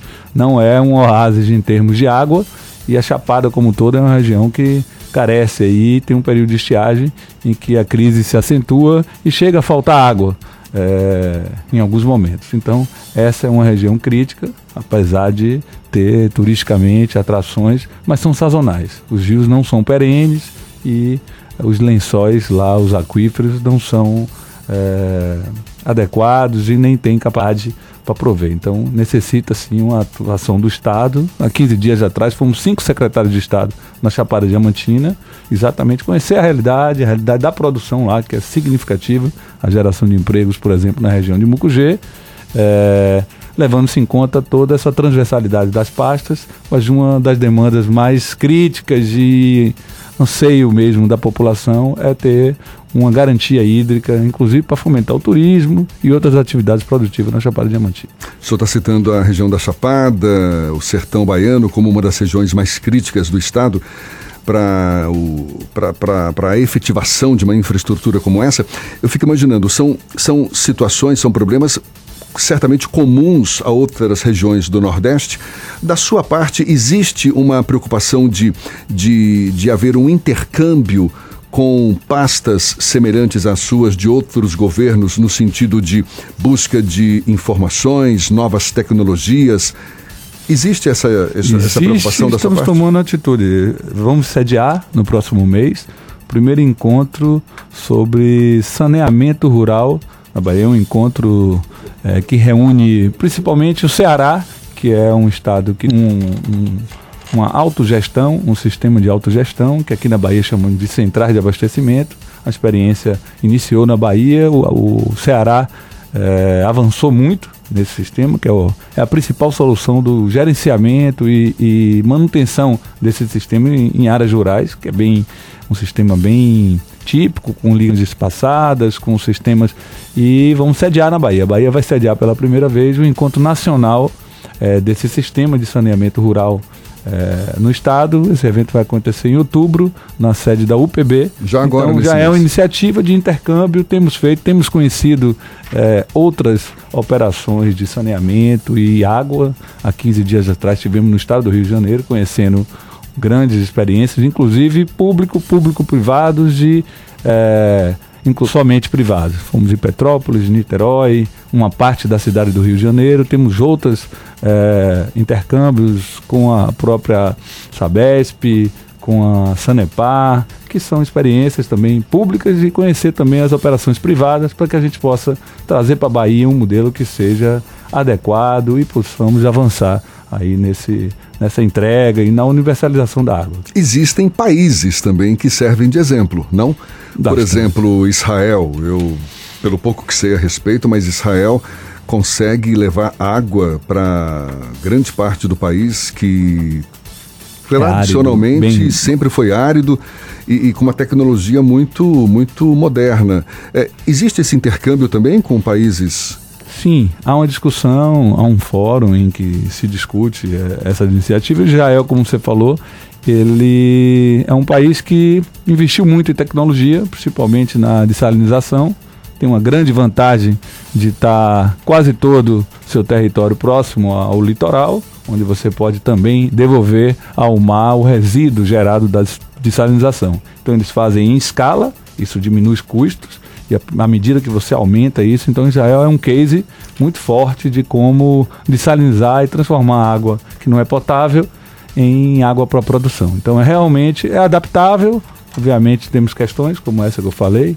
Eles têm um mar à frente, nossa área mais árida está distante do mar e essa desalinização em massa ela gera também um resíduo que é uma salmoura que também tem um impacto ambiental, que aqui na Bahia a gente tem que ter uma solução customizada para que a gente resolva. A Mas gente, é sim uma. A gente, a gente, utiliza essa tecnologia hoje aqui na Bahia. Já, em menor escala, temos vários sistemas operados pela SERB, por exemplo, e no Bahia Produtiva, que são poços com água salinizada, em que a gente instala um desalinizador e oferta à população uma água potável, uma água livre e com também soluções para esse resíduo em pequena escala, inclusive com uso na agricultura.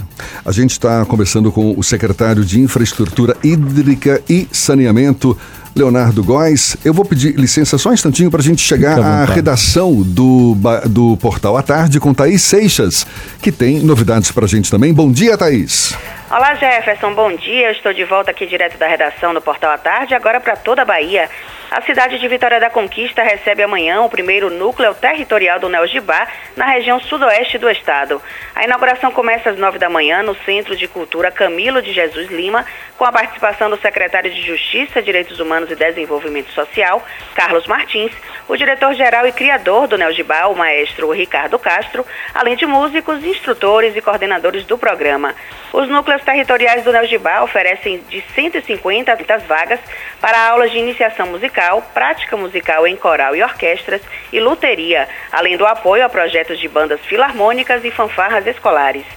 E olha só, o Instituto Baiano de Metrologia e Qualidade, o IBAMetro, realiza a Operação Dia das Crianças em Salvador e no interior do estado durante a primeira quinzena de outubro.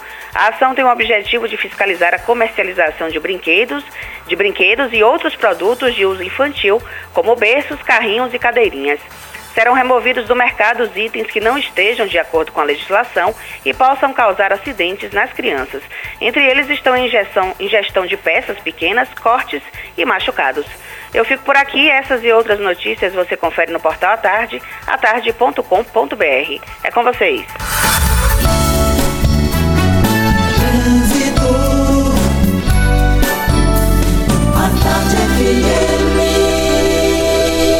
Oferecimento: Monobloco, o pneu mais barato da Bahia. 0800 111 7080. Link dedicado e radiocomunicação é com a Softcomp. Chance única Bahia VIP Veículos. O carro ideal com parcelas ideais para você. Saúde é com o SESI. Acesse www.sesesaudiba.com.br.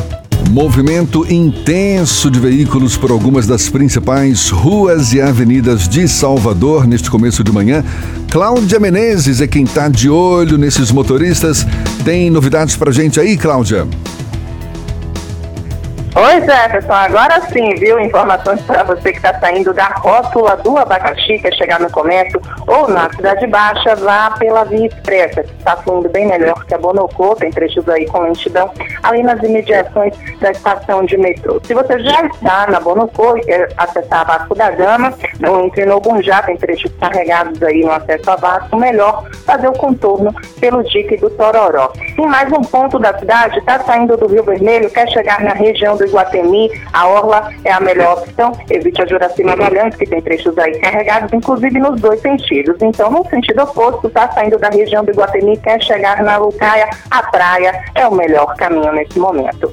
Geru é empréstimo rápido, justo e descomplicado. Melhores taxas do mercado e até 36 vezes para pagar. Quer empréstimo leve para o seu bolso? Tome uma medida. geru.com.br. Jefferson. Obrigado, Cláudia. A Tarde FM de carona com quem ouve e gosta. Agora, 8h51. Isso é Bahia.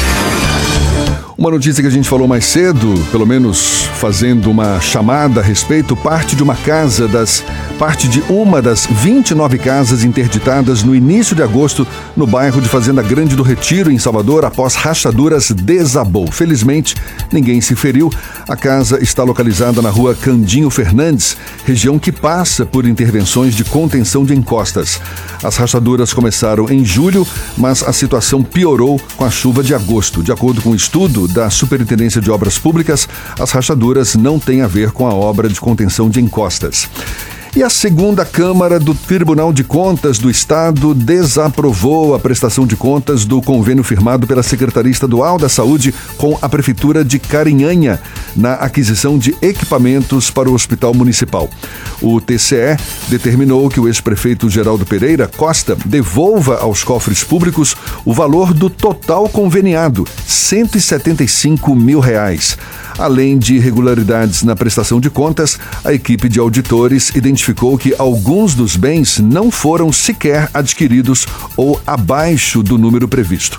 Ainda cabe recurso da decisão. E olha só, as gêmeas siamesas baianas que nasceram na semana passada, na semana passada unidas tórax e compartilhando o coração, morreram na tarde de ontem em Goiânia. A mãe das crianças foi encaminhada de Salvador para o estado de Goiás por causa da complexidade do parto. A causa da morte foi a má formação cardíaca.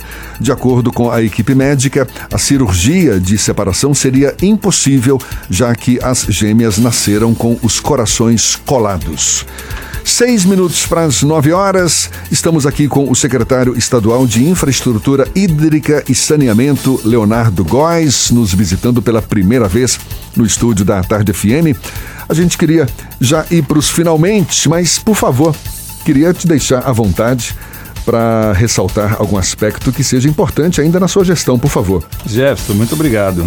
É importante também nessa estratégia de melhoria e ampliação do saneamento básico na Bahia, só para te dar um dado e a, a, população, no início do ano, em janeiro, da prestação dos serviços da Embasa nos municípios, nós tínhamos, à época, oito municípios apenas formalizada a relação contratual. Chama um contrato de programa, que isso dá segurança jurídica ao município e à empresa prestadora. Avançamos, depois de muito esforço da Secretaria e da Embasa, estamos chegando a 110 contratos assinados. Ontem, vi com Serrinha, assinei 15 contratos com 15 gestores municipais. Isso dá segurança jurídica, permite a captação de recursos e a fiscalização e o controle social e também pela nossa agência reguladora do serviço prestado. Então, isso aumenta o grau de investimento e dá a segurança jurídica, que tanto a Embasa necessita para a prestação de serviço, quanto o município também, que está contratando um serviço tão essencial, ter instrumento, uma métrica, um indicador para que a gente persiga um serviço de qualidade à população. Gostaria de convidar também é, a todos a participar do seminário, como eu falei, entre 5 e 7 de novembro, na UPB, que é um seminário de gestão, um seminário nacional de gestão de centrais de abastecimento rural.